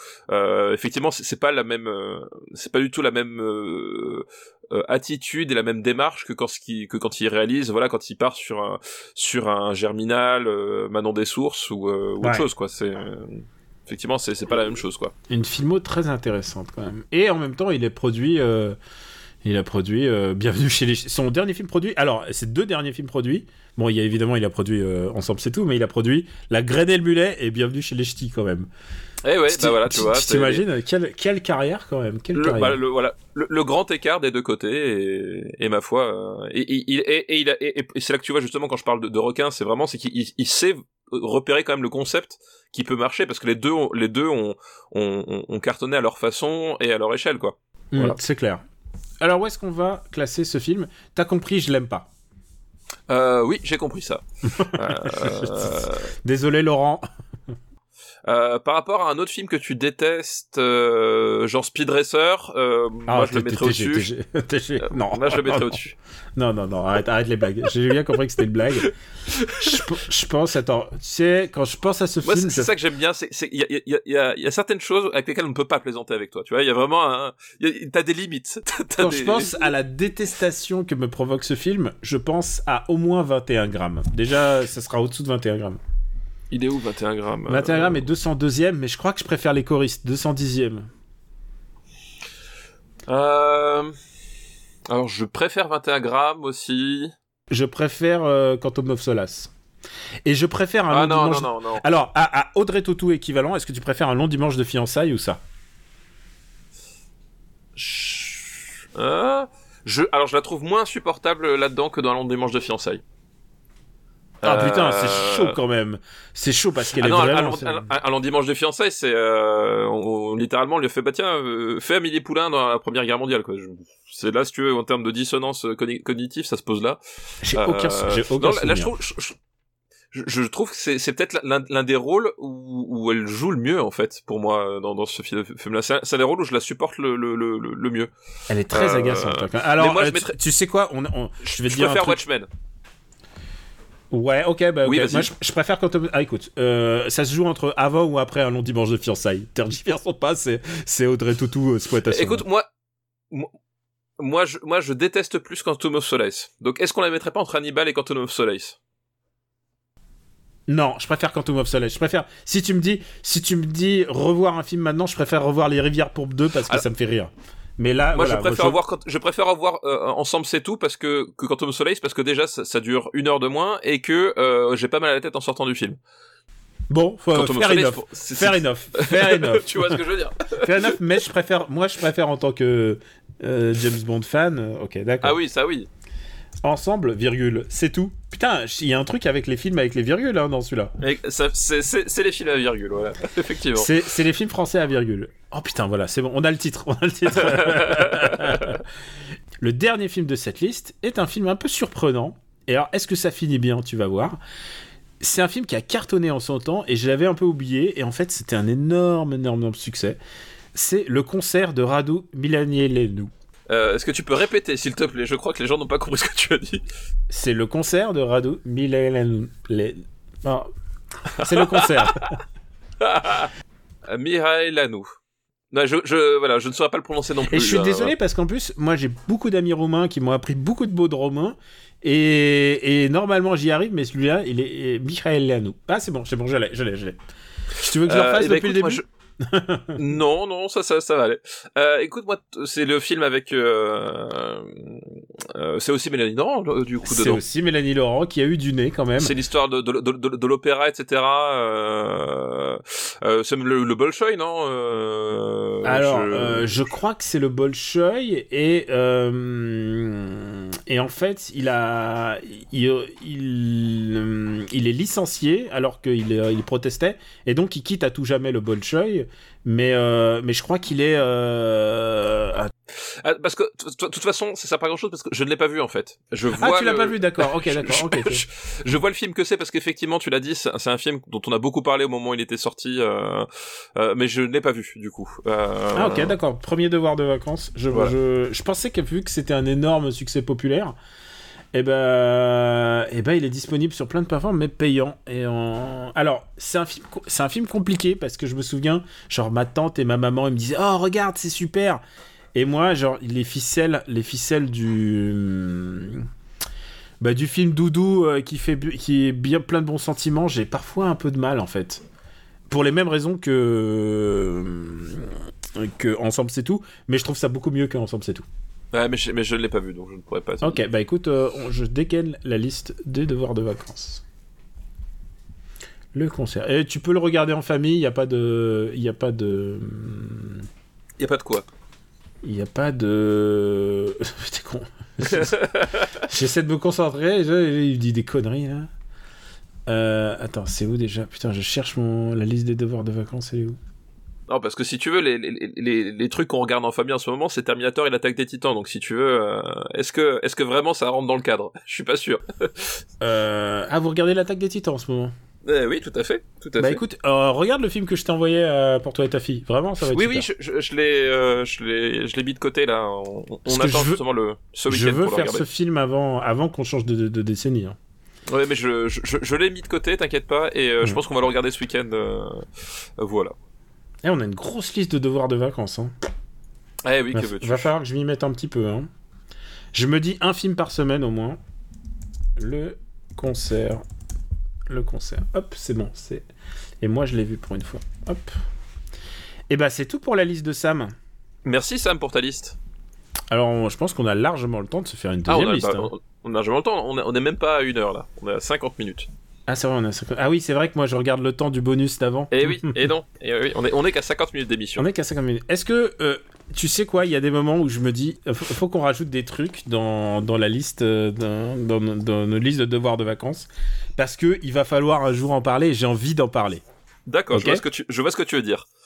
Les, les- les films que tu n'as que tu n'as pas vus dont tu dont tu sais qu'il faudrait parler mais que du coup t'as besoin d'une excuse pour les voir et ben du coup voilà Exactement. Voilà, vous, vous allez aider ma propre cinéphilie. Le seule chose que je dois dire, c'est qu'il y a un film de... Sinon, j'aurais pas choisi la liste. Il y a un film euh, dans cette liste que, que j'ai vu. d'accord ok et ben Voilà. écoute Alors, c'est une liste qui nous est envoyée par Guillaume Nottinger. Merci Guillaume Nottinger pour ta liste Super nom, Nottinger. C'est c'est vraiment, c'est genre... ouais pas- ça, ça claque plus que que Boulet ça c'est sûr quoi Non, mais ça attends, c'est quoi On va pas dire merci à tous les gens qui ont un prénom meilleur que Boulet. c'est c'est clair. Non, mais, mais c'est là, c'est là où je suis dégoûté parce qu'à la rigueur, euh, bon, Benjamin François, bon, bah c'est mieux avec Boulet, mais bon, à la rigueur, mais tu vois, Andreev, il y a un truc qui claque, tu vois. Andreev, ça fait euh, mec qui se fait défoncer par John Wick, tu vois. Euh, Boulet, c'est Andreev, ça fait, ça euh, fait, ça fait, ça fait écrivain maudit en Russie qui vit et qui, oui, qui meurt Voilà. dans la dèche. hein, Excuse-moi. même, Bes- même Besnard, tu vois, même Besnard, ça, ça fait méchant patron dans une comédie française de seconde zone, tu vois. Il y, y a un truc. Alors putain, que Boulet, tu vois, c'est c'est vraiment, c'est vraiment le nom de famille que personne n'a envie d'avoir, quoi. C'est un peu, c'est un peu regrettable. Alors, on va, on va y aller avec la liste de Guillaume. Je viens de marquer une petite pause. Je viens de me prendre ce qu'on appelle un cabanos, une espèce de saucisse venue de, de Pologne. Et elle est au chili et je viens de m'ébouillanter.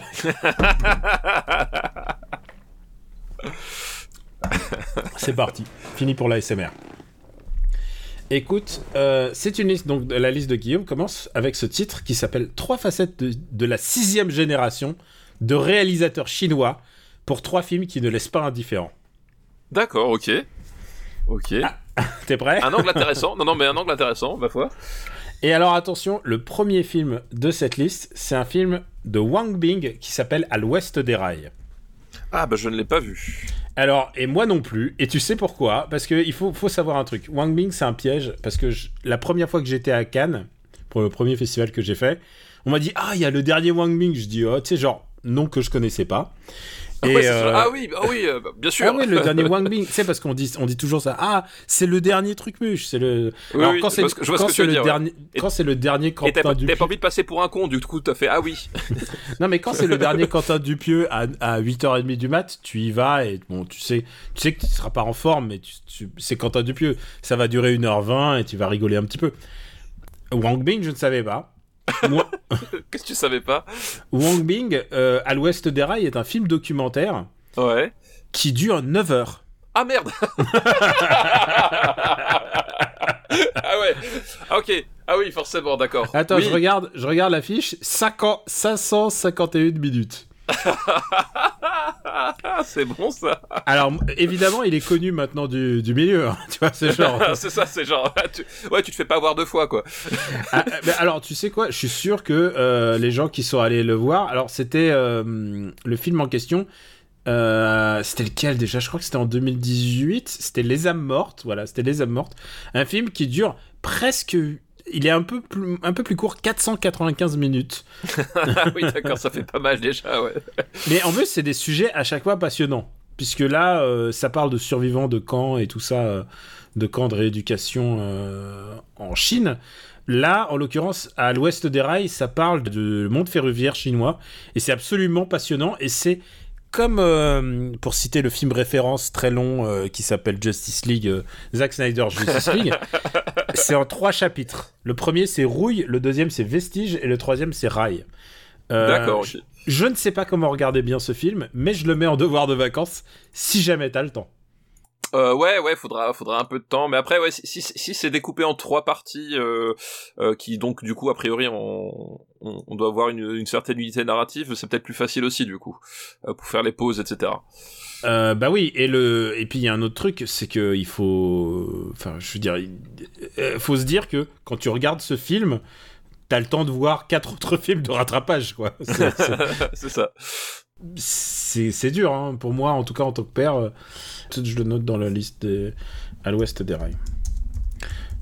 Hop. Le deuxième film de cette liste, alors, je ne l'ai pas vu non plus. Tu vas te dire pourquoi, pourquoi j'ai pris cette liste? Parce que je voulais, je voulais mettre du défi. C'est un film que je veux absolument voir. Et j'ai même envoyé un message à François Co en lui disant Écoute, il faut que je vois ce film. Peux- puis-je le procurer? Le seul problème, c'est que le DVD est méga cher. Ah ouais, d'accord, ok. C'est genre, c'est un de ces DVD imprimés en trois exemplaires. Oui, c'est ça, ouais. euh, et, et qu'il y Et a. dont il y deux a- chez François Co, du coup. Non, peut-être pas. Peut-être pas. Non, justement, je suis pas sûr, mais. Mais au moins que un ou deux orders gardent jusqu'à temps qu'il y ait un mec qui craque et qui accepte de payer entre 40 et 80 euros. C'est, c'est une somme que on va, on va, le RPU ne mettra pas. Voilà, mais, euh, mais voilà, je suis prêt à voir ce film de toute urgence. Il s'appelle Les démons à ma porte. Est-ce que tu l'as vu? Les démons, non, je l'ai pas vu. Par contre, je euh, je, je connais, enfin, je connais le, le, le film de, euh, euh, de de de réputation. Enfin voilà, je connais ce film de réputation, mais je je l'ai malheureusement pas vu, effectivement. Alors, c'est donc un film chinois et c'est un film qui se passe pendant la guerre russo-japonaise. Euh, non, euh, pendant la guerre, pardon, sino-japonaise. Sino-japonaise, ouais. Excuse-moi. Et donc, je suis très intéressé par voir ce film. Vraiment, je suis très, très intéressé.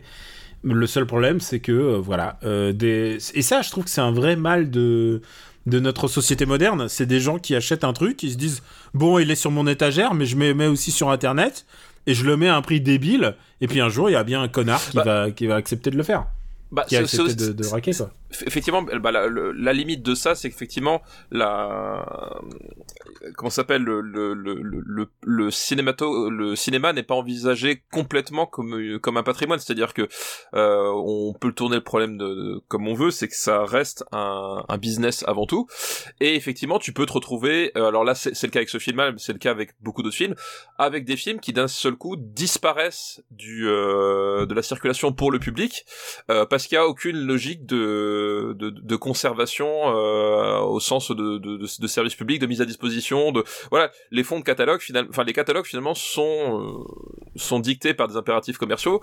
Et je pense que ce genre de film là, si personne a envie de de, de, l'éditer, ben il il peut disparaître comme d'autres films disparaissent ou sont introuvables pendant des années machin. Et euh, voilà. Et, et ça, ça pose une vraie une vraie question. Moi je je, je serais pour honnêtement que que le cinéma soit considéré comme un patrimoine euh, euh, avant d'être un, un, bien commercial. C'est-à-dire que t'as euh, forcément un accès à un moment donné quelconque via une bibliothèque nationale, quoi que ce soit, euh, de tous les films sortis en France. Tu vois, déjà rien que si on commençait par là, ce serait déjà un, effort énorme, quoi.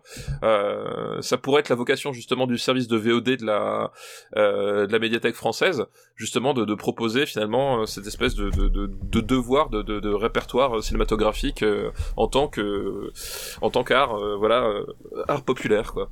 Et, je pense que ça touche d'autant plus les films sortis dans, dans l'ère entre 96 et 2002 c'est-à-dire cette époque de transition entre la VHS et le DVD. Et le DVD, ouais. Bah oui, oui. Euh, bah, à, chaque transition euh, technologique dans le dans le cinéma, enfin en tout cas dans le cinéma, dans le home cinéma finalement, dans le cinéma à la maison, t'as toujours des pertes dans le catalogue en fait. C'est-à-dire des films qui qu'ils éditaient en VHS, qui le font, qui font plus en DVD parce qu'en fait, sont rendu compte en VHS ça, ça se faisait pas et qui disparaissent, qui disparaissent d'autant plus en Blu-ray, etc. Et voilà. Et à chaque transition, on, on a on a des pertes comme ça quoi.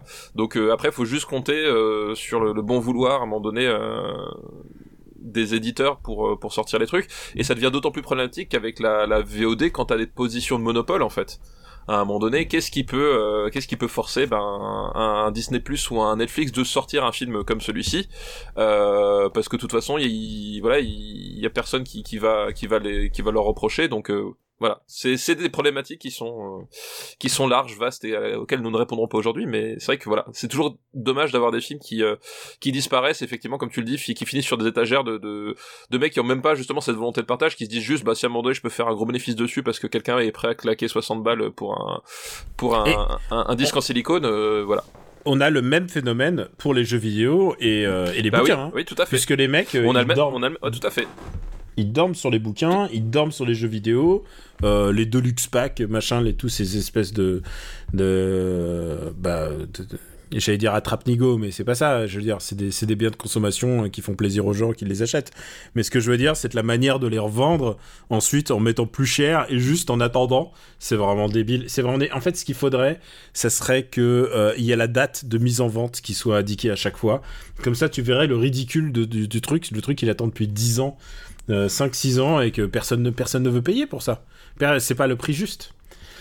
Euh, voilà, voilà pour ce rant euh, sur le sur l'industrie du DVD du d'il y a 20 ans. Et maintenant, le dernier film de cette liste, et eh ben écoute, c'est un film que tu possèdes. Ah, d'accord. Ah, tu te demandes, merde. Oui. Qu'est-ce qu'est-ce de quoi il parle Alors je, je, je pense, vas-y, que, que, que je possède dans un coffret dans un coffret. C'est un film que bah, je t'ai offert un coffret. C'est Still Life de Jazz Que. Et, voilà. et je peux te dire, et là, on est dans le très, très, très, très, très grand Cinoche. Eh ben, figure-toi que j'ai pas encore eu le temps de le regarder, malheureusement. Mais je me doute, je me euh, doute, parce que en plus, c'est un coffret donc par lequel tu, tu commences. Je pense que Still Life est un de ses meilleurs absolus. Euh, parce qu'en plus, j'en ai vu quelques-uns de Jason Que et celui-là je ne l'ai pas vu. Et euh, le fait est que le coffret en fait c'est pratiquement une intégrale, je crois. Donc il y a l'intégrale de l'époque. Il y a, y, a, y a pas le dernier. Il y a pas le dernier, voilà ça. Mais il y a quand même beaucoup de films dedans et euh, du coup j'ai pas eu le temps de me pencher sur ceux que j'ai pas encore vus du coup. Alors euh, Still Life, mon ami, Still Life c'est euh, si tu aimes le beau cinéma, c'est-à-dire vraiment genre l'expérience sensorielle et, et plastique du cinéma, je pense que c'est un des plus beaux films de cette décennie. Hein. C'est eh ben, noté. C'est vraiment, c'est absolument incroyable. Et euh, est-ce que tu veux que je te le pitch ou tu veux le découvrir? Non, non, je vais, je vais le découvrir. Euh, Parce je vais le découvrir sur le, sur le moment. Et je veux juste te dire, il y a un mélange entre réalité et fiction en fait. Il y, a une, il y a une fiction, mais en même temps, ça se déroule à un moment précis de l'histoire de ce pays euh, qui est absolument incroyable qui est absolument incroyable. Honnêtement, que ce film euh, ait été fait en plus avec l'aval des Chinois, je me demande, je me demande euh, comment comment c'est possible. Comment c'est possible? Et c'est peut-être, tu vas te poser la question euh, quand on en reparlera, quand tu l'auras vu. Mais voilà, si je vous engage, on n'en aura pas parlé sur cet épisode-là, mais Still Life, c'est du très très très bon cinéma. Très bien. Eh bien, écoute, c'est noté. Euh, on a noté euh, donc euh, trois. on a attends attends c'est quoi déjà le deuxième? J'ai oublié déjà le deuxième. C'était les démons à ma porte. Les démons à ma porte. Il faut que je note dans le, démon à ma porte. Et voilà, je lance un appel. Si vous avez une solution pour le voir, et, et on est prêt à payer. Hein. Attention, on peut payer. moi, je suis pour que les, les ayants droit ou le, le gars qui possède le, le DVD le. euh, bah, c'est une vente. Mais par contre, faut pas. faut- genre, à un Pas moment. enrichir, faut- pas enrichir les, les- les connards sur, euh, sur Vinted ou. euh, voilà. C'est Ce- quoi qui- 40 euros, je pense que c'est la limite entre. Je dirais pas connard pour 40 euros, mais c'est genre. ah, Il y a de l'abus. Parce que moi, si j'avais un DVD et que quelqu'un en a besoin, je lui vends le prix que j'ai acheté, point barre, quoi. Mais c'est peut-être pour ça que je n'ai pas le sens du commerce. Peut-être. Je te propose de se terminer sur une autre liste où je suis sûr que tu as vu quelques films dessus. eh bien, écoute, tant mieux, tant mieux. C'est une liste qui nous est envoyée par Marty de Comics Office. Merci, Marty de Comics Office. Une liste qui date de décembre 2019. Et sa liste s'appelle Les affiches qui peuvent impressionner les gamins version Motherfucker. ok, d'accord. Et c'est une liste placée sous le signe de Samuel Jackson et je peux te dire qu'il a été productif cette décennie. Ah putain, oui, alors c'est pas forcément pour le meilleur. C'est pas forcément pour le meilleur et je sais pas par lequel commencer. Est-ce que je les mets par ordre euh, par ordre de- d'arrivée Allez, si, allez, je commence. Ah, c'est Shaft le premier. Ah, donc le, le, le, Le Shaft remake. avec. enfin, pas le euh, remake, c'est pas un non, remake. pas le- hein, non, c'est pas le remake en fait parce que c'est euh, c'est une suite puisque euh, il y a Richard Roundtree. Non, enfin, c'est une suite, c'est un univers parallèle. Je sais plus parce qu'il y a Richard Roundtree qui, qui qui joue dedans à un moment donné, euh, mais qui joue pas le rôle de Shaft. Euh, Enfin, c'est un aussi ou alors. Euh, si si, il fait l'oncle de, de Shaft, c'est ça en fait. Si si, c'est une suite parce que voilà, il y a Richard Roundtree parce que je- il y a, y a tout un bordel avec le nouveau Shaft qui est sorti sur Netflix euh, ben, l'année dernière, je crois bien. Euh, effectivement, Richard Roundtree joue le Shaft original, qui maintenant est un flic à la retraite, et c'est l'oncle du nouveau Shaft joué par Samuel Jackson. Et le grand méchant, c'est euh, Christian Bale, du coup. Le grand machin, c'est Christian Bell, ouais. Et, Euh, voilà. euh, et, et- et je pense que c'est un bon méchant. J'ai- je, je pense que Thor, Thor sera réussi parce qu'il est le méchant du prochain Thor. Bah, tu veux, tu, tu demandes à Christian Bale de jouer un, un, un, un, gros raciste plein aux as, je pense que c'est un tout petit peu l'homme de la situation. voilà, s'il y a bien quelqu'un qui peut rentrer dans la, dans la peau euh, de, de ce genre de personnage et être convaincant dedans, il l'a prouvé maintes et maintes fois, euh, je pense que c'est lui, effectivement, il a le talent pour jouer ce genre de, de personnage épidermique, quoi. Et, euh, et je me souviens d'avoir été un peu tilté à l'époque euh, sur euh, Jeffrey Wright qui joue un. Je sais pas s'il joue un peu un hispanique ou peut-être un mec de République Dominicaine, mais en tout cas. euh, Ah oui, il, il joue le, chef de gang, euh, Ouais. effectivement, euh, tout à fait, oui. Ouais. évidemment, c'est un film un peu hommage à la exploitation, enfin euh, au, Ah, shaft, oui. au shaft original. Et euh, c'est une manière de faire de manière moderne un, un, un shaft, c'est-à-dire ancré dans notre époque. Et donc, du coup, de le rendre peut-être plus violent? Je sais pas si c'est vraiment ça le. Bah, je sais pas. Le truc, c'est qu'en fait, il y a, il y a, il y a cette idée que le, le shaft nouveau là, il, a conscience de qui est le, le shaft ancien, vu que c'est son oncle et que c'est une légende, etc. Euh, Il y a tout cet aspect-là de vouloir jouer avec euh, avec l'aura du personnage original, mais en lui appliquant des les codes des, des, des films de Jet Li des années 2000, quoi.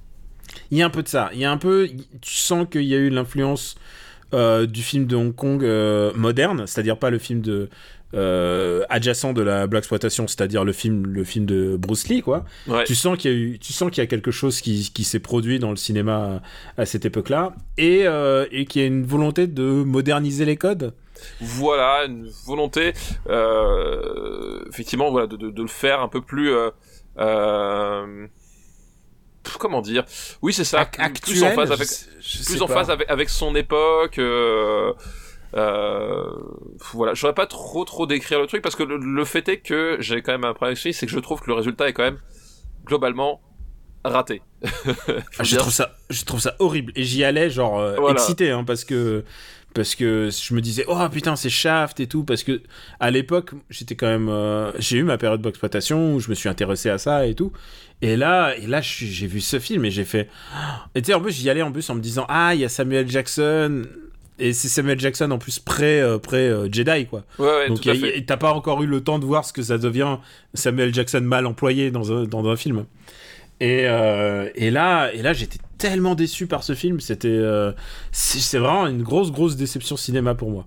Bah c'est la chute euh, la chute continue de, de John Singleton en fait euh, puisque voilà, je sais pas, je sais pas le dire parce que John Singleton, euh, décédé récemment d'ailleurs.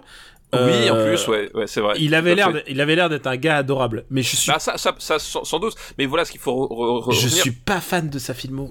Euh, John Singleton, c'était quand même un type qui s'était fait, euh, qui s'était fait remarquer avec euh, Boys in the Hood dans les années 90. Euh, On en reparlera un jour. On en reparle, on en reparlera un jour. Et donc il y avait quand même cette, euh, cette, cette aura de, de se dire, ouais, John Singleton qui revient sur un personnage comme Shaft, il y a moyen de faire un, de faire un vrai brûlot en fait quelque part. Euh, voilà, Euh, c'était un des réalisateurs de cette euh, nouvelle Bloxploitation des années 90 qui a pas duré très très longtemps en fait, euh, qui se concentre sur euh, voilà sur finalement assez peu de films, puisque la plupart ont finalement et ont et c'est ce qui s'est passé avec Singleton été récupéré par le système. Euh, et là, on s'est dit effectivement, il y a tout qui est prêt, c'est-à-dire que euh, il y a euh, Samuel Jackson post euh, Die Hard 3, post Pulp Fiction, euh, c'est-à-dire voilà, Samuel Jackson qui commence à, être quelqu'un qui, qui a prouvé vraiment des, choses euh, au cinéma et qui, devient une, star. On a John Singleton qui qui qui qui, est là, qui vient de ce, cinéma un, peu militant. Tout, on se dit voilà, on se dit tout est tout est en place euh, pour que ça fonctionne bien et en fait c'est une catastrophe quoi. C'est Avant, avant qu'il bifurque dans Too Fast Too Furious. hein. oui c'est juste avant Too Fast Too Furious mais là c'est vraiment euh, bon les, les films post euh, Boys in the Hood étaient pas terribles. Il avait il avait fait un truc avec euh, Avec euh, Janet Jackson. Janet Jackson, Janet Jackson tout, euh, voilà. Et tu sais quoi euh... C'était bon, non, c'était pas bien, non. c'est- je- voilà. Mais tu, tu peux tu peux dire justement c'était pas bien parce que c'était un film au service de Janet Jackson. C'est le vois. film avec Tupac Shakur en plus. C'est le, film avec Tupac Shakur exactement. Ah, tu sais que j'ai une tendresse pour ça alors. Mais moi je suis, Mais- je suis désolé. hein, Oui, bah, mais c'est plus pour la nota- nostalgie. Euh, c'est vraiment de le film. voilà. Genre à l'époque je devais avoir 16 piges et ça m'intéressait quoi. Tu pouvais dire là tu il y avait moyen qu'il remonte la pente etc et en fait c'est une catastrophe. Et euh, et tu parlais de, de- du fait que ce soit actuel. Euh, c'est en fait le problème du truc c'est que c'est un film qui reprend je pense les pires euh, en termes esthétiques hein le, pire des années 2000 c'est- c'est un film qui était qui était euh, visuellement ringard au moment où il est sorti avec tous ces effets euh, complètement pourris cette espèce de théâtralisation qui fonctionnait pas du tout euh, et qui perdait justement tout le tout le côté un peu euh, un peu un peu âpre et sensuel du, du Shaft original en fait. Euh, voilà le Shaft, Shaft original c'est un euh, c'est un c'est un c'est un film qui qui globalement quand même sentait plutôt bien la rue en fait. C'était c'est un film qui était fait évidemment pas avec les mêmes moyens, euh, pas du tout à la même époque, euh, mais qui avait un côté euh, un, côté voilà proche de la rue, un peu un peu viscéral, un peu sensuel aussi. Euh, là c'est vraiment c'est vraiment la machine de studio complètement sans âme avec plein d'effets de, de mise en scène et de montage qui sont hyper usants dès la deuxième minute. Samuel Jackson, bon, qui fait du Samuel Jackson, mais le film a rien à raconter. Euh, c'est super chiant aussi. C'est c'est ce qu'il faut dire, c'est que c'est t'as t'as- Christian Bale en gros méchant raciste plein aux as euh, et ils en font Donne- rien. Donne-nous donne-nous ce qu'on a envie. On a Ouais, c'est envie- ça. On a envie d'un film de Black Expose, c'est-à-dire un revenge movie. On a, on a ça. envie, on a envie de voir un truc de de de, de justice là-dedans. On a envie que ça défoule aussi. On a envie. Il y a plein de choses que ça pourrait être et, et, ça et l'est c'est pas. c'est rien et c'est rien et c'est super chiant c'est même pas c'est même pas une bonne série B enfin je veux dire il y a vraiment c'est c'est le vide incarné euh, c'est le vide incarné quoi. C'est c'est l'enquête elle est l'enquête elle est nulle les scènes d'action euh, sont toutes pourries euh, le la dramaturgie il y en a pas. Enfin je veux dire tu tu peux prendre le, le film dans dans par tous les angles que tu veux etc euh, enfin voilà c'est tout est tout est foiré quoi. C'est un des premiers rôles de André Royo euh, à l'écran et et je peux te dire que j'adore André Royo. Donc André Royo qui est Bubbles dans, dans The Wire. exact, dans- The Wire Et- tout à fait toute mention de The Wire, c'est gratuit, les gars. Profitez-en, on aime ça, on est juste là pour ça. Si on peut juste faire ça, on le fait. Euh, Peut-être qu'on va le classer, ce film, on va pas. Ouais, on va pas s'éterniser, ouais. Parce qu'il y a vraiment. euh, je, pense que, je, pense- que tout le monde est. Personne devait être vraiment content de ce film. Non, non, je pense, euh, non, non, non, mais ouais, il y a, y a vraiment pas grand chose à sauver, quoi. Alors, Shaft. M'aimes, non Ah, On le met où Shaft, Shaft, Shaft. Euh, je préfère Terminator Renaissance à Christian Bale Exploitation euh, équivalente. Euh... Ouais, je crois que. Si, je préfère quand même Terminator Renaissance. Non, mais je suis en train de regarder les suivants. c'est pas Alors, parce que j'étais en train de remonter. C'est c'est mieux que l'attaque des clones. C'est mieux que l'attaque des clones. Euh, voilà. Alors, est-ce que c'est mieux que les 4 Fantastiques?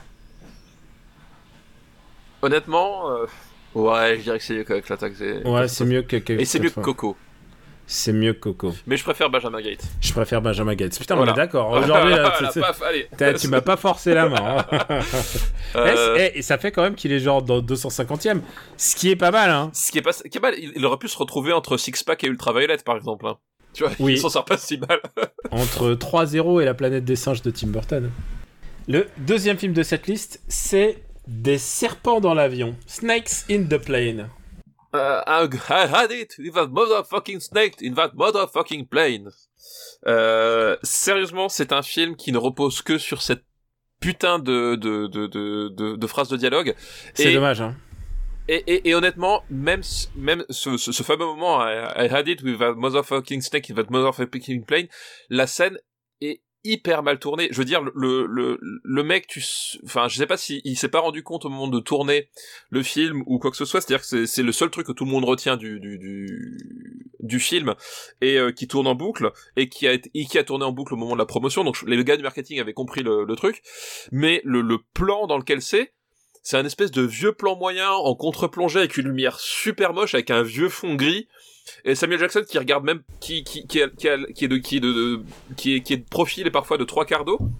La scène elle est dégueulasse. Visuellement la scène elle est super moche. Il y a, il y a rien qui tient. Il y a juste le dialogue qui est rigolo en tant que texte et en tant que diction de Samuel Jackson. Mais mais c'est même pas un moment de cinéma cool en fait. C'est c'est c'est c'est juste nul en fait. Et euh, et je pense que ça résume ce film là c'est-à-dire que ils ont un, un concept euh, un concept complètement euh, complètement débile etc et c'est c'est vraiment c'est tourné comme un comme un vieux des TV euh, France 3 quoi c'est je, je je vous le dis tout de suite, je déteste ce film hein. Ah, Voilà. c'est nul. C'est nul. Et le problème, c'est que voilà, c'est tout résumé.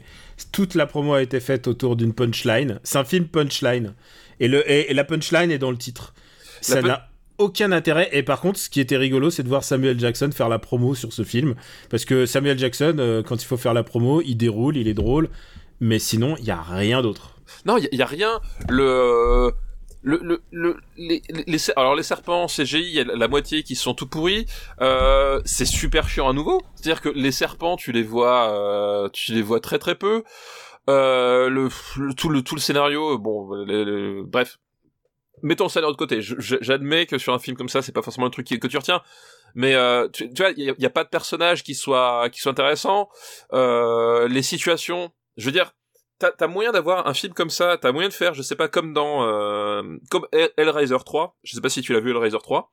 Euh, Hellraiser 3 a beaucoup de problèmes. Ah, je veux bien l'admettre, mais à un moment donné dans Hellraiser 3, t'as une scène où t'as Pinhead et ses euh, et ses amis Cénobites qui arrivent dans une boîte de nuit. Et alors là, c'est l'orgie. Mais vraiment, c'est c'est c'est de- de mes scènes de ce qu'on appelle les gorefest en fait dans le dans le milieu de, de l'horreur. Euh, les gorefest dont dont les gens se rappellent euh, assez bien finalement dans dans Piranha 3D, le film de d'Alexandre Aja. Euh, c'est de mes gorefest préférées parce que à un moment donné, voilà, les mecs ils ont compris qu'ils avaient un concept et un truc fort à jouer sur sur cette scène-là et ils y vont à fond. Un serpent d'avion, les des serpents d'avion ne fait jamais ça. Il y a jamais ce moment où vraiment à un moment donné ça ça va suffisamment loin pour euh, pour te dire ouais ok euh, la scène est vraiment cool. Euh, voilà il y a jamais ce moment là c'est à dire que les mecs ils, ils ils ils font rien du concept ils font rien de Samuel Jackson ils font rien de de de, de leur putain de dialogue c'est filmé vraiment de façon dégueulasse euh, c'est tout mou le montage est, euh, est super chiant euh, vraiment c'est pour moi c'est un non film quoi hein, des serpents d'avion vraiment je Je pense qu'on n'a même pas besoin de s'éterniser là-dessus parce Voilà, qu'on a compris. C'est la première fois que. C'est pas la première, mais c'est une des premières fois que un trailer sur internet donne un phénomène de. où les gens vont pour aller voir un mème au cinéma. oui c'est ça et, ouais, et beaucoup ont été déçus, hein. c'est la preuve, hein. c'est genre, ça a fait super rentrer la première semaine et la deuxième semaine, il n'y avait plus personne. Ouais, non, mais effectivement, c'est ça, c'est qu'effectivement, euh, il- en termes de marketing, c'est vrai que c'est, un des films euh, clés, on va dire, en, en termes d'exploitation des, des mèmes, même si en 2006 on parlait pas de mèmes, ou en tout cas euh, pas, pas à cette échelle. Euh, voilà, c'est un film qui s'est vendu sur un, sur un mème, mais euh, mais qui est qui a même pas ça. Je veux dire même la encore une fois même la scène de ce dialogue, elle est elle est nulle, elle est toute plate. Le plan il est dégueulasse, c'est-à-dire que ils, ils, ils ont Samuel Jackson en, en, en plan rapproché. Si tu regardes bien, même là il est même pas bien cadré. C'est, c'est ma boule. Je veux dire, c'est, c'est, c'est hallucinant de, de, de, de, de pas bien cadrer Samuel Jackson sur ce, sur cette scène-là. Il, il, a, il, il, a, il a le bout du crâne qui dépasse. Quand il, quand il ouvre la bouche, il y a une partie du menton qui sort du cadre.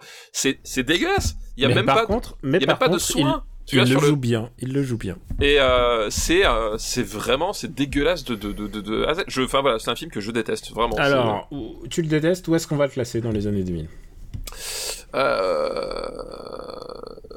Où est-ce qu'on va le classer dans les années 2000 euh... C'est moins bien que The Room. hein.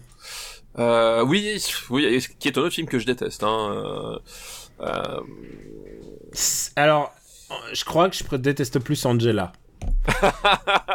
Moi, je te propose je peux te entre, l'accorder, ouais. entre la buzz et Angela. Entre la buzz et Angela, ça me va très bien, écoute. Je- Et tu vois, je préfère la buzz. Euh, Est-ce que tu te souviens de Alphonse Brown, vraiment? Je me souviens juste de la chanson, en tout cas. C'est Snakes in the Plane? C'est Euh, non, des serpents dans l'avion, du coup. des serpents dans l'avion. Hop. Oui, sinon c'est Snakes on a Plane. Ouais.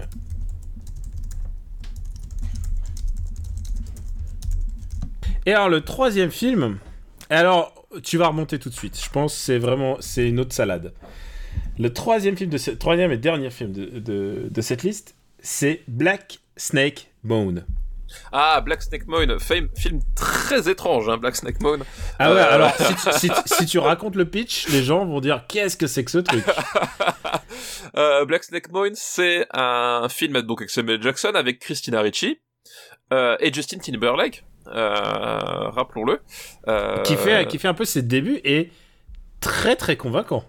euh, très très convaincant et, et, euh, et donc le comment Un, dire fi- un film produit par euh, John Singleton aussi. euh, produit par John Singleton, mais heureusement pas euh, pas réalisé par John Singleton. Euh, Euh, juste pour un mot, euh, ce film est réalisé par euh, un gars qui, va en- qui a ensuite réalisé euh, Coming to America 2. Non, c'est Coming to America, c'est ça le. ah oui, coming to, oui, coming to America. Ah oui, j'ai pas j'ai pas pas fait le lien, c'est le même. euh, C'est lui et il fait aussi. euh, il fait aussi. Il a réalisé. Attends, il y a un, tr- il y a un film. J'ai un trou de mémoire. Merde, j'ai un trou de mémoire.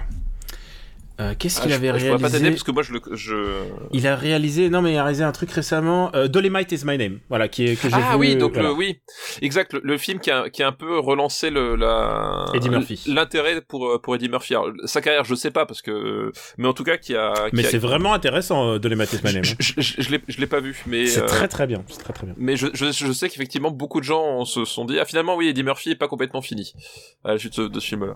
Alors, vas-y, bon courage pour expliquer Black Snake Ouais, Moon. alors, Black Snake Moon, donc, Black- on, peut dire, on peut dire que c'est un film un peu pulp déjà, pour l'ex- pour- pas pour l'excuser, mais en tout moins pour expliquer que euh, c'est un film. euh, euh, je pense qu'il faut remettre un truc dans le contexte. C'est que moi, quand j'ai vu l'affiche du film et le concept, et j'ai dit ah j'y vais je- quand il est sorti. alors, sur- surtout l'affiche, je pense. oui, j'avais. Parce que le concept, je sais pas s'il était tellement expliqué que ça, en fait, hein. J'étais plus Euh. jeune et bête, j'étais plus jeune et bête et je me disais ouais ça va être super et tout. Et euh, parce que sur l'affiche on voit Samuel Jackson avec des chaînes euh, avec des chaînes qui Sont Qui autour du coup de Christina Ricci. qui tient enchaîné Christina Ricci et je me suis dit qu'est-ce que c'est que ce film? Ça a l'air un peu barré, ça a l'air un peu ça a l'air d'être un film un film pulp quoi, tu vois, ça a l'air d'être un film de série B ou série Z et tout, ça a l'air d'être un peu débile et c'est pas du tout c'est c'est pas du tout ça. C'est c'est- Oui, c'est-à-dire qu'effectivement, tu, tu, tu te dis à un moment donné, tu, tu vas partir dans un dans un revenge movie avec des gunfights et des, des têtes tranchées. Enfin, c'est un peu le le- le- l'impression que t'as au, euh, au au début quand tu vois l'affiche effectivement et quand tu vois. En plus, c'est c'est c'est assez marrant parce que Samuel Jackson, il est en débardeur, il est euh, ça se passe dans le ici, donc il fait chaud, donc tu sais, il, il est il est en sueur, etc. Il y, a- il y a un truc, tu te dis voilà, ça va être euh, ça ça va être un truc délirant quoi. Euh, parce qu'en fait le pitch c'est ça, c'est que on a euh, le personnage de euh, Samuel Jackson qui s'appelle Lazarus, je crois. Ouais, exactement. Ce qui ajoute un petit peu au. au- Voilà, au- voilà. Il est, c'est un, c'est un mec de la terre, c'est un fermier, mais très très très pieux. Très pieux et passionné de blues aussi. euh, puisque ça a une comment s'appelle une ça a une euh, une dimension importante dans le dans le film euh, Passion Blues qui en fait un jour trouve euh, le personnage de Christina Ricci euh, euh, inconsciente près de chez lui et elle a visiblement été elle a été battue. Hein. voilà, ça, elle a été visiblement passée à tabac. Il sait pas exactement ce que ce qui s'est passé, mais ce qu'il sait, c'est qu'il la connaît parce que en fait, c'est euh, c'est une femme qui a la réputation d'être la, la traînée du coin, euh, voilà, que, que Voilà, tous les garçons, est- dont, dont tous les garçons sont ont finalement perdu leur pucelage euh, à, à travers elle, quoi. Elle a la réputation d'être, euh, oui, voilà, d'être une, une- comment dit-on, une fille légère de, de ce coin paumé. Euh, tu l'as dit, c'est le Tennessee, non? Oui, c'est le Tennessee, ouais, effectivement. C'est Tennessee. Et ça, c'est important que dire que c'est le Tennessee parce que ça ajoute, ça ajoute un peu à la dimension. Alors attention, je, je et- et- c'est de la dimension spirituelle entre guillemets du film parce qu'il y a une notion d'esprit et euh, voilà de croyance dans euh, pas que la religion euh, chrétienne, mais surtout bah, les esprits en fait, les, le côté presque du vaudou. Euh, que j'ai été complètement désarçonné par ce film parce que c'est pas c'est pas du tout ce que j'étais venu voir et, et j'ai fait waouh et je crois qu'en plus elle est droguée en plus donc du coup euh, Oui, bah, en fait, c'est voilà. ça, c'est qu'en fait, c'est une, une jeune femme, effectivement, euh, qui est en proie à de multiples addictions, donc euh, sexuelles, euh, la drogue, euh, l'alcool, euh, enfin tout ce que tout ce que tu veux, quoi. Et, et ce type-là, en fait, le, le, le, pourquoi de la chaîne qu'on voit dans le dans le film, et effectivement, c'est c'est là où c'est c'est assez étrange parce que l'affiche, quand tu la vois, t'as l'impression qu'il y a une posture cool, les gens ils sont ensemble, tu vois. oui t'as euh, l'impression qu'il va avoir un genre un numéro sexuel zéro zéro T'as l'impression qu'ils vont là, qu'ils vont les casser des culs ensemble, euh, mais en fait pas du tout. Ils, sont en opposition puisque en fait il en fait sa prisonnière. Euh, il en fait sa prisonnière. Mais dans un but de la guérir Voilà, parce qu'il il a, il, il, il s'est, assigné finalement la, l'espèce de mission de la, de la remettre sur le, sur le droit chemin, sur le droit chemin quoi. Euh, dit comme ça, il y a plein de trigger warning et tout ça pour plein de gens et tout. C'est pas du tout le film que vous pouvez penser en fait. Non, non, et C'est euh, pas un film sur la séquestration, pas vraiment.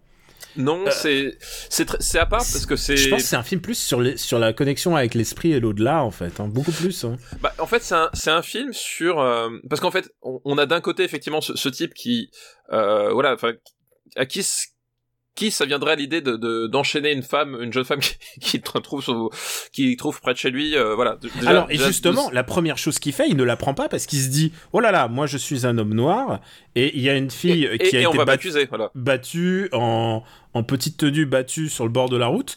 Euh, c'est que des problèmes pour moi et c'est son, c'est son premier réflexe. C'est son, pro- c'est son premier réflexe, effectivement. C'est un film assez logique dans la, dans sa, dans l'écriture de ses personnages. C'est un film qui m'a complètement désarçonné et, et ce qui va se passer est une espèce de connexion presque mystique. Et tu l'as dit, une connexion au blues. Et je pense que la musique est très très importante dans ce film puisque Bah oui, il y a une forme de pas de rédemption par la musique, mais de guérison par la musique. Et c'est vrai, euh, la musique peut soigner, n'est-ce pas, avec ta batterie là dans la cave? C'est ça, c'est ça. Mm. Je, je, je, j'ai, dessiné Jean-Michel Blanquer sur la, sur la caisse claire et Voilà. euh, du coup ça, ça m'aide. Avec Euh, une utilisation intéressante du personnage de, de Justin Timberlake, qui est pas du tout là comme un espèce de sauveur, mais au contraire comme une, euh, comme une figure blessée, lui aussi. Bah en fait c'est ça, c'est qu'en fait le- tu, tu parles de spiritualité, c'est-à-dire que le- la, la musique de- devient euh, guérir euh, d'une. Oui, c'est surtout en fait c'est devient l'instrument du dialogue en fait. Euh, c'est-à-dire que à un moment donné, enfin ils sont, ils sont en fait ils sont le, le fond du truc c'est qu'ils sont, ils sont tous brisés euh, et un peu timbrés sur les bords en fait. Euh, que ce soit Richie, que ce soit Lazarus, que ce soit Oui, le personnage de Il y y a rien qui fait sens, il y a rien qui, qui fait sens. Ah, À un moment, t'appelles la police, quoi. Voilà, c'est simplement. qu'à- un moment donné, effectivement, t'as l'impression que c'est un, un peu un asile de fou à, à ciel ouvert, quoi. Euh, mais du coup, ce qui est intéressant là-dedans, c'est que euh, ils vont à un moment donné être obligés. Enfin, il y, a- il y a cette idée-là qu'à un moment donné, ils, ils vont, ils, ils sont comme ils sont et ils vont être obligés de, de, de tout simplement de communiquer les uns avec les autres, en fait, d'une façon ou d'une autre. Euh, de, de, de, on ne dit pas forcément de vivre ensemble parce que c'est pas, c'est pas, c'est pas le propos, mais c'est plus à un moment donné. Euh, oui, qu'est-ce que, euh, qu'est-ce que j'en ai fait pour, qu'est-ce que j'ai fait pour en arriver là? Est-ce que finalement c'est vraiment moi ou pas? Est-ce que ça me plaît Est-ce que je suis devenu Est-ce que euh, est-ce que je mérite mieux ou pas euh, Parce que même le personnage voilà de Samuel Jackson, euh, c'est aussi un personnage brisé et sa, sa, sa, première lecture sur sur cette jeune femme, voilà sous, sous l'angle de de, de, de, de, de l'impureté et de la piété. Est-ce qu'à un moment donné aussi c'est pas c'est pas lui qui cherche à, à, à se rattraper parce que il, il a pas eu la vie qu'il voulait Enfin voilà. Car lui aussi a un, un mal-être évident. Voilà. Alors est-ce que est-ce qu'ils sont pas en train de se soigner tous les deux en même voilà, temps tout ça c'est la problématique du film. C'est très compliqué quand même un film comme à, à, comprendre, à encadrer même, à supporter, parce que c'est plein de sujets euh, qui, qui se qui s'entrechoquent et c'est pas des sujets faciles à chaque fois. Euh, mais je trouve que je trouve que ce film est assez inhabituel et en tant que ciné, en tant que film, je trouve ça assez regardable en fait. Bah en fait oui c'est ça, c'est qu'en fait il y a, y, y a un truc qui est, qui est intéressant, c'est que euh, il, y a cette atmosphère pulp parce que bah, les personnages sont sont sont plus grands que nature. Euh, le Tennessee. Il y a, il y, a, y a le Tennessee qui qui est, qui est presque un personnage à part entière. Euh, oublions pas Christina Ricci, elle, elle, elle a un t-shirt avec le, le, drapeau confédéré. Euh, il y a cette ah ouais, j'avais oublié bah ce oui, truc. Voilà. Ah ouais, ah ouais, oui. il y a ça aussi. Hein. Euh, il y a il y a cette thématique justement sur le fait d'un noir qui enlève une blanche, euh, et puis le fait que lui il vit complètement à, à, à l'écart alors que finalement le monde des blancs est, est à l'extérieur, etc. Enfin voilà, t'as plein de trucs qui se mélangent dedans, et en même temps c'est c'est c'est à la fois un certain un certain constat social, mais en même temps c'est il y a un ton qui fait que tu t'es pas dans le dans le dans le sordide en fait voilà et, et, et, et il faut surtout pas croire l'affiche du film hein parce oui, que l'affiche du, pas... l'affiche du film est, est... c'est pas un film fun enfin c'est pas un film fun comme on te le vend en fait euh, on te le vend comme un Tarantino en fait et euh... Richie, Richie a déjà dit que elle avait dit à l'époque euh, que c'était que c'était dégueulasse d'avoir fait ça ouais, ouais. d'avoir fait ça d'avoir vendu ce film sur une espèce de de teasing sexuel alors que c'est pas du tout du tout du tout l'objet du film. Ouais et, et, et, malgré son sujet malgré ce qu'on entend dire effectivement c'est aussi un film qui, qui évite le sordide en fait. Enfin je pense que justement l'angle pulp euh, qu'on retrouve aussi par exemple dans la direction de la photo euh, la direction de la photo très saturée justement euh, mais pas trop. Enfin voilà sur un équilibre qui est qui est euh, qui est tangent mais qui fonctionne plutôt bien. Euh, c'est que justement il arrive à ça arrive un peu à désamorcer le, le, le justement le côté très très anxiogène que peut légitimement soulever ce genre de pitch en fait. Le, le, le pitch tu, tu prends vraiment super peur tu te dis ouais ça va être ça va être super sordide et tout. Et en fait pas du tout. Enfin, ça c'est plus fin qu'il n'y paraît. C'est vraiment plus fin qu'il n'y paraît c'est pas non plus c'est pas non plus un, un, grand drame psychologique enfin c'est un c'est un film qui qui est surprenant et qui réussit ce qu'il entreprend, euh, même si on peut se dire que ça aurait pu être euh, plus fin ou que ça aurait pu. Bah, c'est un film qui, c'est un film qui puise quand même dans la bondieuserie. Voilà. Et, et, mais... et quand je dis bondieuserie, c'est, tu sais que moi je suis peut-être même plus sensible que toi à ça, mais c'est-à-dire que euh, là, carrément, c'est, il y a une forme de rédemption par région, mais pour moi qui m'intéresse m'intéresse au blues, j'ai quand même vu euh, bah, tous, oui, tous les documentaires de ouais. tous les documentaires possibles, y compris ceux de Scorsese sur le blues. Et il y a, y a toute une part de connexion entre le blues, la religion, tout ça c'est c'est c'est connecté. Le truc, c'est est-ce que tu l'acceptes en tant que film et en tant que résultat dans ce film? Ça, c'est un autre, c'est un autre souci. C'est un film compliqué, quoi. C'est un film compliqué et en même temps, euh, bah c'est vrai que moi, enfin, j'ai déjà dit mon, désamour assez chronique de la de la religion sous quelle forme que ce soit, mais je trouve qu'effectivement le fait d'avoir justement euh, euh, mis ce le blues par dessus, enfin, il y a il y a quelque chose qui, qui, pour moi, en tout cas, je trouve est, est est plus pertinent que la simple bondieuserie que voilà que comme les les, les films de Christian exploitation euh, qui, qui existent actuellement aux États-Unis ah non ça ça euh... dérange ça dérange la Christian exploitation vous voilà, imaginez parce qu'en plus il y a toute la portée du fait que c'est un noir euh, qui, qui, qui, la, qui la soigne, enfin qui cherche à la soigner. Il y a, il y a plein de choses. Au contraire, je pense que les, les c'est pas du tout propre. C'est pas un film propre du tout. Voilà. Au sens, et, et, et, au sens propre, j'ai envie de dire. Et, c'est ça que je trouve intéressant, c'est que finalement, en fait, moi, ce que, ce que j'en retiens, euh, c'est que c'est, enfin, moi, je, justement, je classerais pas dans la bondieuserie, c'est-à-dire que c'est un film qui, qui parle de, de la, de la spiritualité, bon, à sa façon, mais qui justement euh, montre aussi que, euh, voilà, le personnage de Samuel Jackson, à un moment donné, il est quand même dérangé. Enfin, je, je, je, veux dire. Ah oui, il faut avoir l'idée de faire ça. Hein, ouais, voilà. Parce que techniquement, tout ce qu'il fait est aussi un, même s'il même s'il participe à sa guérison, c'est un, c'est un crime. Crime. hein. C'est- je- Voilà. Il y a il a aucune ambiguïté là-dessus. Et, et, et c'est ça que je trouve intéressant dans ce film-là, la façon dont c'est traité en tout cas, c'est que t'as vraiment ce, tu- t'as, t'as, t'as ces, ces deux facettes, c'est-à-dire que euh, voilà, tu, tu, c'est, c'est, c'est, un- c'est, c'est pas un film qui, en tout cas moi je, je le vois pas comme du prosélytisme pur, c'est-à-dire qu'il y a vraiment euh, qui, qui qui montre aussi que finalement euh, ça, pour le personnage ça, ça- à un moment donné aussi c'est quand même une certaine forme de fardeau parce que c'est ça qui le pousse à agir comme comme il est mais à- en même temps à un moment donné quand tu vois sa situation quand tu comprends les trucs euh, c'est finalement une réponse qui est pas plus conne qu'une autre euh, pour des personnages qui sont littéralement sans issue hein, parce qu'on on est là-dessus c'est des personnages qui chacun à leur façon sont face à un mur euh, voilà Ils sont Lazarus isolés, ils sont Lazarus, isolés. il voilà. isolé, sa, sa vie n'a plus aucun sens. Elle, elle est dans une spirale autodestructrice. Euh, voilà. C'est à un moment donné quand quand t'es au pied du mur et quand tu fais l'analyse finalement, euh, c'est pas la, c'est pas une solution qui est pire ou voilà qui est pas plus con qu'une autre. euh, voilà. Enfin, je trouve qu'il y, a- il y a un truc qui est quand même assez intéressant sur sur cet aspect-là et qui évite justement de faire le simple prosélytisme à la con. Euh, voilà, euh, on va filmer Superman faisant le, la, la croix avec une musique christique. Ah, voilà, c'est quand même beaucoup plus Ah, je intéressant sais que ça. pas quoi. d'où à cette référence. mais- Où est-ce qu'on va classer ce film compliqué, mais que je recommanderais pas à tous, mais je trouve quand même assez intéressant. Mais en tout cas, oui, c'est une chose est sûre, c'est que euh, C'est un vrai expérience de cinéma. En fait. euh, vous ne verrez pas le film que vous êtes venu voir en fait. Euh, Voilà. Si, si vous êtes venu à cause de l'affiche. Euh, et grand bien vous fasse, mais c'est non. voilà, Mais, et, voilà. c'est vrai qu'il il était, enfin, l'affiche fait euh, fait Grindhouse en fait. Euh, tu vois, c'est Voilà, euh, c'est exactement ça, c'est le mot que je cherchais, c'est Grindhouse. T'as l'impression que ça va être une nana qui va se, qui va se mettre un fusil mitrailleur sur le bras et qu'elle Bah va aller défoncer les gens. C'est ce que, ce à quoi tu penses, quoi. l'affiche fait exactement ça. Alors même si effectivement euh, Grindhouse n'était pas sorti, mais Tarantino avait quand même relancé toute cette. Mais Grindhouse, c'est un esprit, hein. c'est- Voilà. Oui, oui, c'est voilà. Tarantino avait relancé tout l'esprit Grindhouse. Euh, euh, Kill Bill était sorti typiquement. Et là, à un moment donné, Samuel Jackson, voilà, qui, qui était qui était connu euh, notamment pour son son rôle magnifique dans dans Pulp Fiction, etc. Voilà, l'affiche, le, le film est vendu comme un comme un film Grindhouse en fait. Et c'est pas du tout ça. Alors, où est-ce qu'on va le classer? Euh, où est-ce qu'on va classer Black Snake Moan? C'est du milieu, de- c'est mieux que du milieu de classement, mais c'est un milieu de classement, ça a l'air, ça a l'air nul quand on dit comme ça. Mais c'est que le haut et commence à être bien combat. Tu vois, par exemple, un film problématique, euh, je dis problématique entre guillemets, problématique, c'est pas le bon mot parce qu'aujourd'hui il est un peu mal utilisé. Je dirais un film compliqué. Tu vois, je vois Black Book 98e. euh, Attends, Black Book 98. Ouais, je préfère Black Book quand même. Je préfère Black Book, mais pas Euh, énormément, hein, parce que tu vois, euh, la chute, au Brother. euh, pour moi, c'est dans ces Ouais, que eaux-là. Propose, propose-moi quelque chose. Moi, je le. Je peux, je peux pas le voir au-dessous de Carnet de voyage, par exemple, C'est 116e. Hook. Attends, ça- ouais, non, je mets, je le mets au-dessus. Pour, ça va, pour moi, ça va au-dessus de Sin City, sans problème. Ça va au-dessus de JCVD. Ça va au-dessus de JCVD.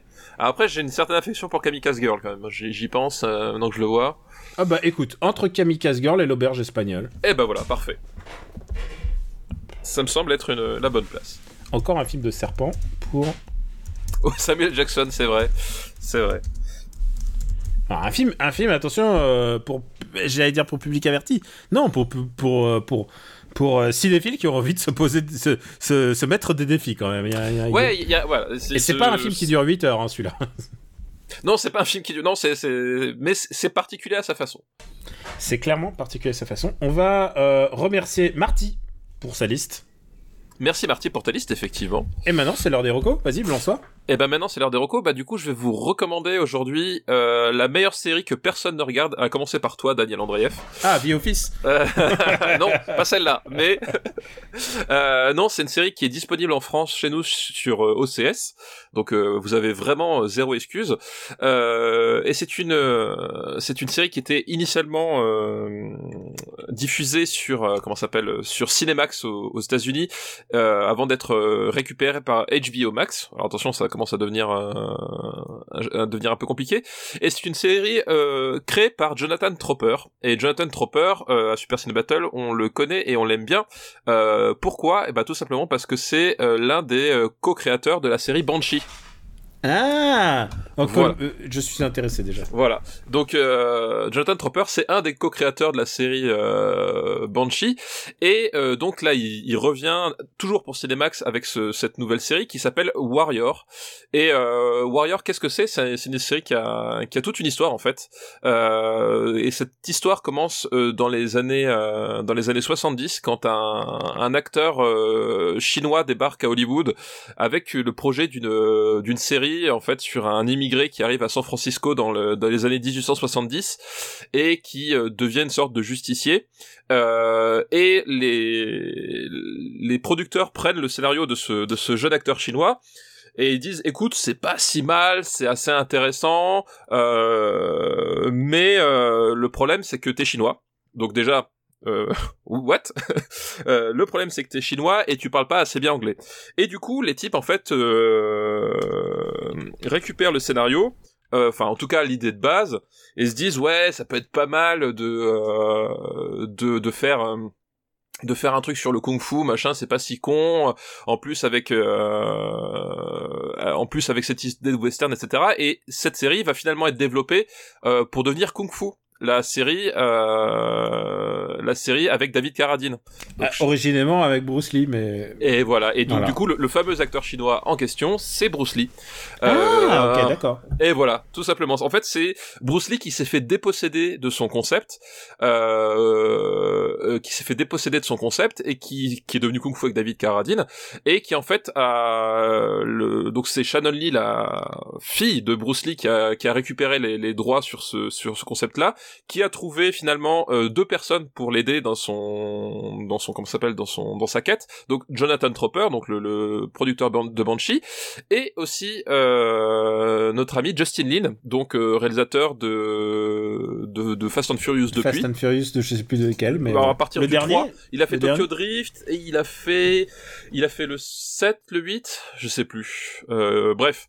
euh, Justin Just- Justin Lin, donc quelqu'un qui commence quand même à peser dans le game, en tout cas à Hollywood euh, en termes de visibilité euh, et de d'influence, hein, quand même. Faut faut dire ce qui est, faut dire ce qui est. Euh, et du coup, il, redéveloppe finalement le, le concept de base de, de, de, de Bruce Lee avec cette fois-ci des véritables acteurs asiatiques. Alors, je dis asiatiques parce que chinois finalement ils sont ils, ils le sont pas tous, euh, mais avec un casting asiatique, avec cette focalisation justement sur les asiatiques et donc dans le San Francisco des années 1870 70, en plein pendant la guerre des Tongs. Donc en fait la guerre des Tongs, qu'est-ce que c'était? C'était en fait les Tongs, c'était les les gangs euh, de, de chinois qui régnaient sur Chinatown et qui, aux alentours de 1870 jusqu'à 1900, en gros, se sont livrés à une, une guerre, euh, une guerre sans merci. Voilà, quand on parle typiquement de, de massacre à la hachette, euh, c'était cette période-là en fait, en gros. Euh, c'était voilà des, des périodes où les blancs mettaient pas les pieds à Chinatown et finalement à Chinatown, c'était, euh, ça devenait parfois l'enfer à cause de- des rivalités entre les Tongs. Donc c'est le concept. Et euh, et le fait est que donc c'est on va dire l'esprit Bruce Lee, le l'angle euh, Jonathan euh, Tropper et la, la production value Justin Lin, euh, parce qu'en fait c'est une série euh, visuellement et dans les décors, dans les costumes, c'est super. Enfin vraiment, tu sens qu'il y a les moyens, la photo et tout. Euh, et en fait, pour moi, c'est un des meilleurs trucs de kung-fu que j'ai vu depuis euh, hyper longtemps. En fait, je suis vraiment surpris, c'est-à-dire que la série démarre. euh, le premier épisode est vraiment full euh, full banshee.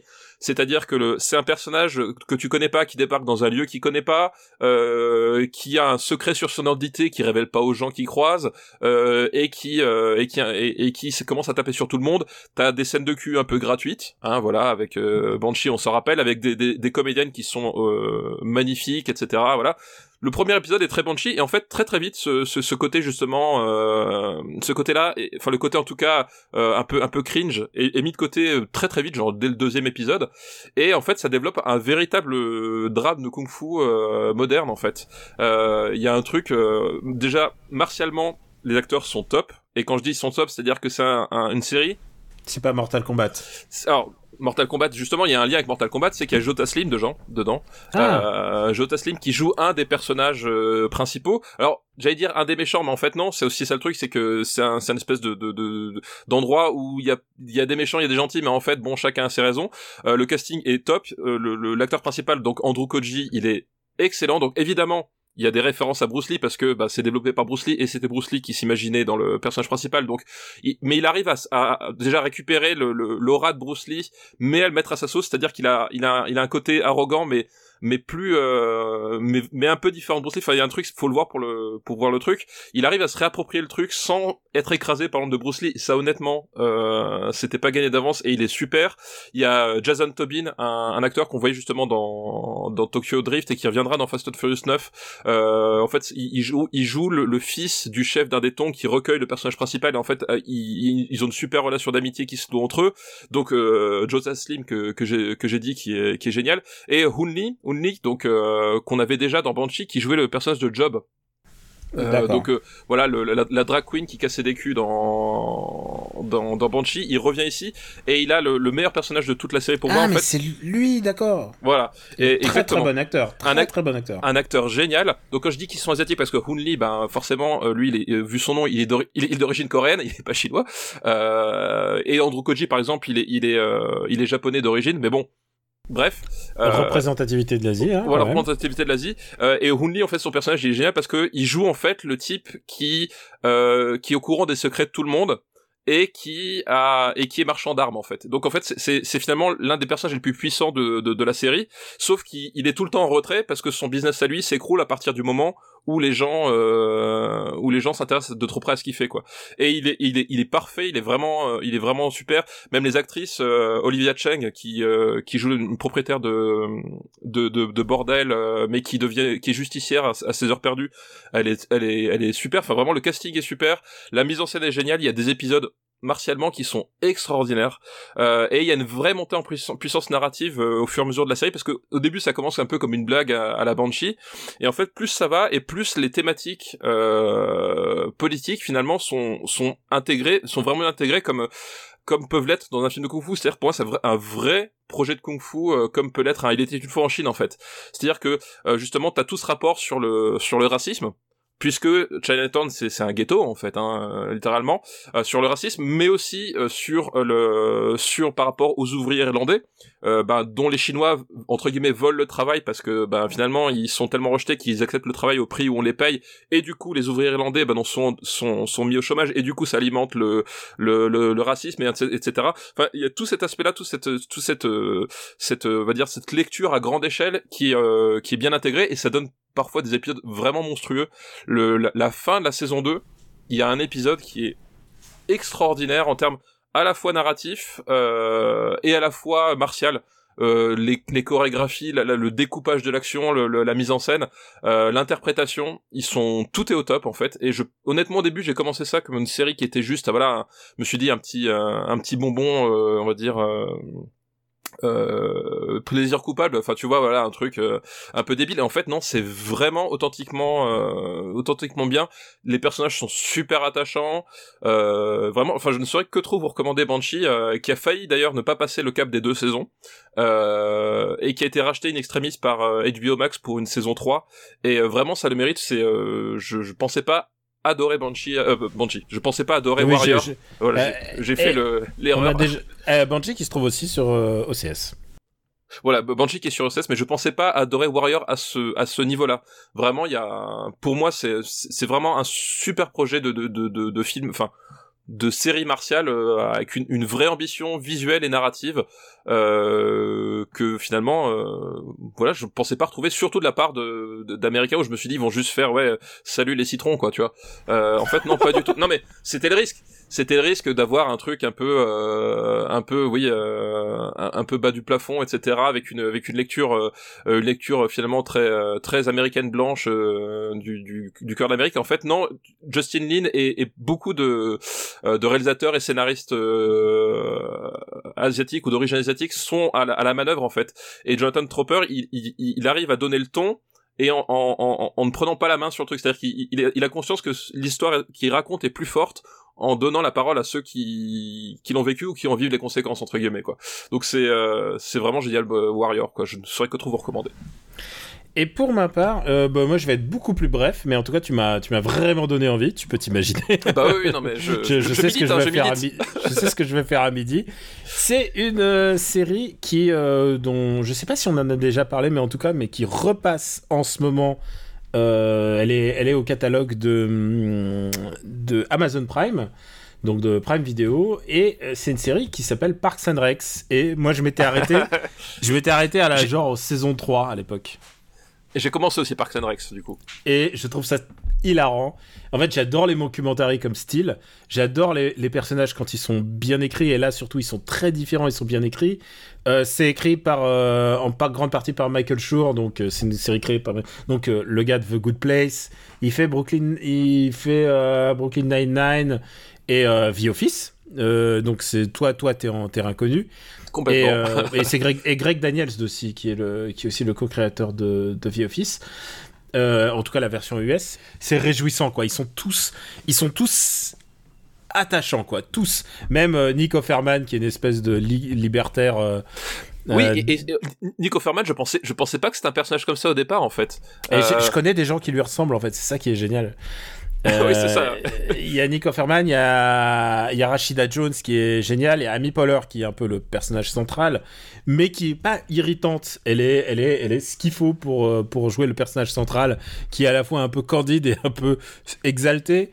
Il euh, y a Chris Pratt à l'époque où il était jeune et un peu plus fréquentable, c'est-à-dire un peu. T'as remarqué euh, à chaque fois qu'il y a une réunion des Avengers et tout ça pour des causes euh, oui, il est jamais là. Ouais. il est jamais là. Je crois qu'ils ont soit ils ont perdu son 06, soit, aussi, soit ouais. ils veulent pas le voir peut-être. Il y a Adam Scott qui est qui est génial de de cynisme et de Adam Scott c'est le truc où il y a tout qui explose autour de lui et il y a un regard caméra pour dire qu'est-ce que je fous là? Et et je, en fait, je trouve ça super Parks and Recs. Euh, vraiment, c'est une série dans laquelle il euh, y a un caméo notamment de, de l'actuel président de la oui, de Joe Biden, ouais. de, de l'actuel président des États-Unis, ainsi que euh, il y avait euh, John McClane, euh, John McCain aussi qui a qui a fait un caméo. Bref, c'est vraiment chouette. Si vous voulez faire une bonne série qui parce que on a fait on a on a parlé des trucs à bien en confinement et tout ça, une bonne comédie sur la vie de bureau euh, dans un parce qu'on l'a même pas dit, ça se passe dans dans dans la mairie de Pawnee qui est une Pawnee, ville ouais. En Indiana qui, Dans l'Indiana, c'est vraiment. C'est une série qui raconte exactement la, la middle class de la middle belt américaine. Et, et c'est vraiment réjouissant. Voilà et, je... et, et d'ailleurs moi à ce niveau-là je voulais juste rajouter un truc un truc qui me surprend en fait euh, que je que je pensais pas euh, à, à, ce point-là. C'est en fait c'est le discours sur le service public euh, dans, dans qui qui est en creux finalement dans le ouais. dans, dans, dans, cette série qui, qui, est vraiment surprenant. Parce qu'effectivement il y a le personnage de Nick Offerman qui en fait qui est génial parce que c'est c'est l'ultra libéral euh, qui il le dit souvent hein, son rêve c'est c'est juste que on, on, ferme complètement le gouvernement et que euh, si les gens ont, peuvent s'entretuer avec des armes à feu, c'est leur droit le plus strict. Et, et, et sans taxe, voilà.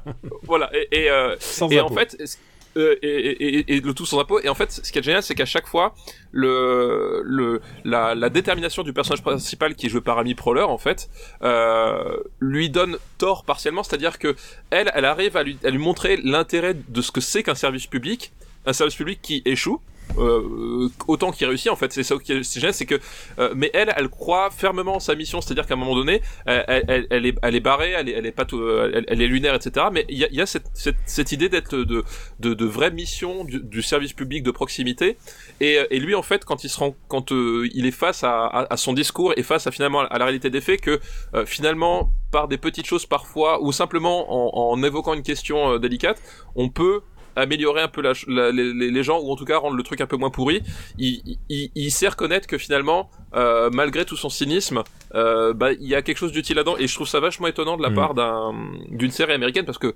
voilà on, on, sait que les américains et le rapport au service public est pas forcément le même qu'en France c'est pas ouf, ouais. Voilà, c'est euh... et je trouve ça euh, assez étonnant que qu'ils arrivent vraiment à, à, à, montrer toutes ces facettes, c'est-à-dire à la fois le côté parfois complètement euh, kafkaesque hein, de, de, de, de, du service public, notamment avec le personnage de, de l'architecte ou, ou, ou, enfin pas du, du service d'urbanisme euh, qui te raconte qu'en fait euh, c'est un héros parce qu'il a il a il a il a réduit de de de de, de 20 mm le la hauteur des euh, des dodanes euh, et que du coup ça ça c'était toute une procession qui se enfin bref t'as autant le côté absurde que le côté euh, le côté finalement euh, oui c'est absurde oui c'est bancal oui parfois ça ça fonctionne pas mais à un moment donné euh, si personne ne le fait ben la vie des gens est, est encore pire que ce qu'elle pourrait être quoi Et, euh, et, euh, je sais pas où t'en es, mais euh, là, saison, j'ai repris donc. Saison, Moi, je suis à la, à la fin de la saison 2, là, du coup. Ah, écoute, saison 4, il y, a, il y a- il y a un mec qui s'appelle Jean Alfio. Je sais pas si tu l'as déjà vu. Et qui, non, fait une, qui fait alliance avec Aziz Ansari. Et c'est. C'est. Instagram et TikTok en creux réinventé avant l'heure. C'est extraordinaire. C'est franchement, je, je te, vraiment, je te recommande la saison 4. Ça n'a aucun sens. Il y a deux joueurs de la NBA euh, qui sont venus jouer leur propre rôle dedans. Et ils les ont juste engagés parce qu'il il fallait avoir des joueurs de la NBA dans leur bureau. Ah, mais Jo- John Ralphio, il apparaît déjà dans la saison 2, en fait. ouais, ouais, il apparaît dans la saison 2. C'est le mec qu'il essaye de, de recruter à un moment donné pour Ouais. comme secrétaire, oui, oui, exact. C'est voilà, donc je vous recommande Parks and Rec que vous avez sans doute déjà vu. Moi, je rattrape mon retard et c'est voilà, Mockumentary, je pense que c'est vraiment ce que j'aime, je crois. J'aime regarder ça. Steph, ce que je te propose, c'est qu'on se présentera la prochaine fois. On dira nos, nos actus la prochaine fois. Ça te va? Ça me va très bien. Comme ça, tu peux aller manger parce qu'il est l'heure d'aller manger, n'est-ce pas? Euh, oui, il paraît, il paraît. Merci à tous. Super Ciné Battle est disponible sur supercinébattle.fr et sur toutes les applis de podcast dédiées, c'est-à-dire avec un flux RSS. Merci à tous les généreux donateurs qui donnent sur patreon.com slash RPU et qui peuvent avoir notamment les bonus, mais aussi euh, les épisodes à l'avance, euh, suivant, suivant vos donations. Et euh, sur notre site internet, vous pouvez retrouver la master list. Et, euh, et puis voilà, Euh, Steph, on se présentera la prochaine fois parce qu'on n'avait pas besoin. Et c'était notre premier épisode long depuis un bon bout de temps, j'ai l'impression. C'est vrai, bah ça fait, ouais, quoi, 4, 5 épisodes de, qu'on n'avait pas été Ouais. sur Ouais, ouais. comme ça, je pense. hein. J'espère que vous êtes contents hein, parce qu'on fera pas ça tous les jours. hein. T'as vu, je le fais bien. c'est tant mieux parce que je fais pas ça tous les jours. Tu limites très très bien. On vous embrasse très très fort et on vous dit bon courage et à très très très bientôt. Ciao. Tu dis pas Merci. salut.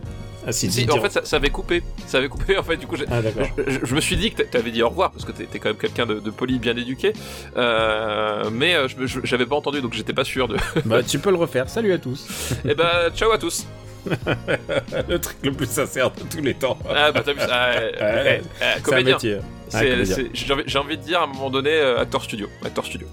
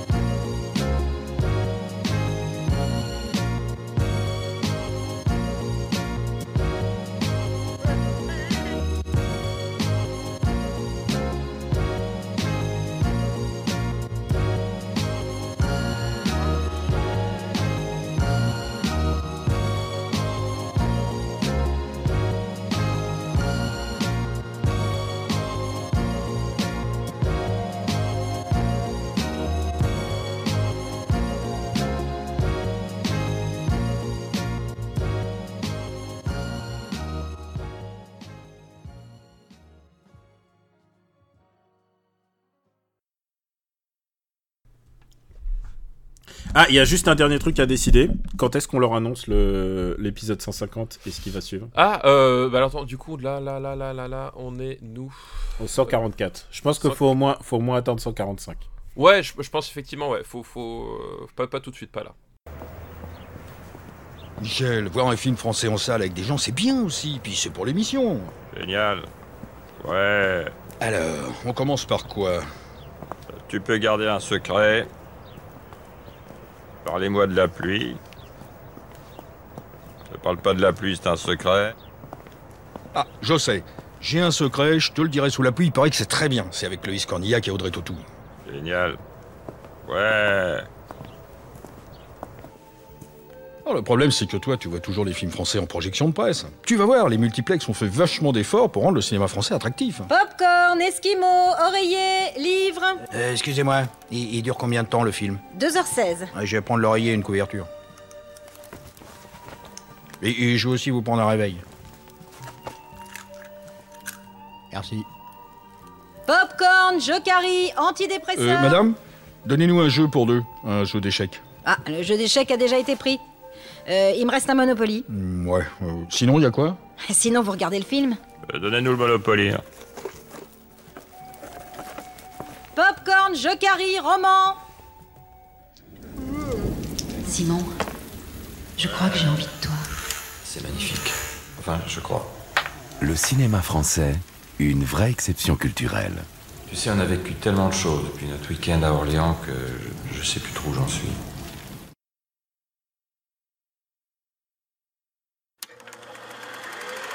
Une production RPU.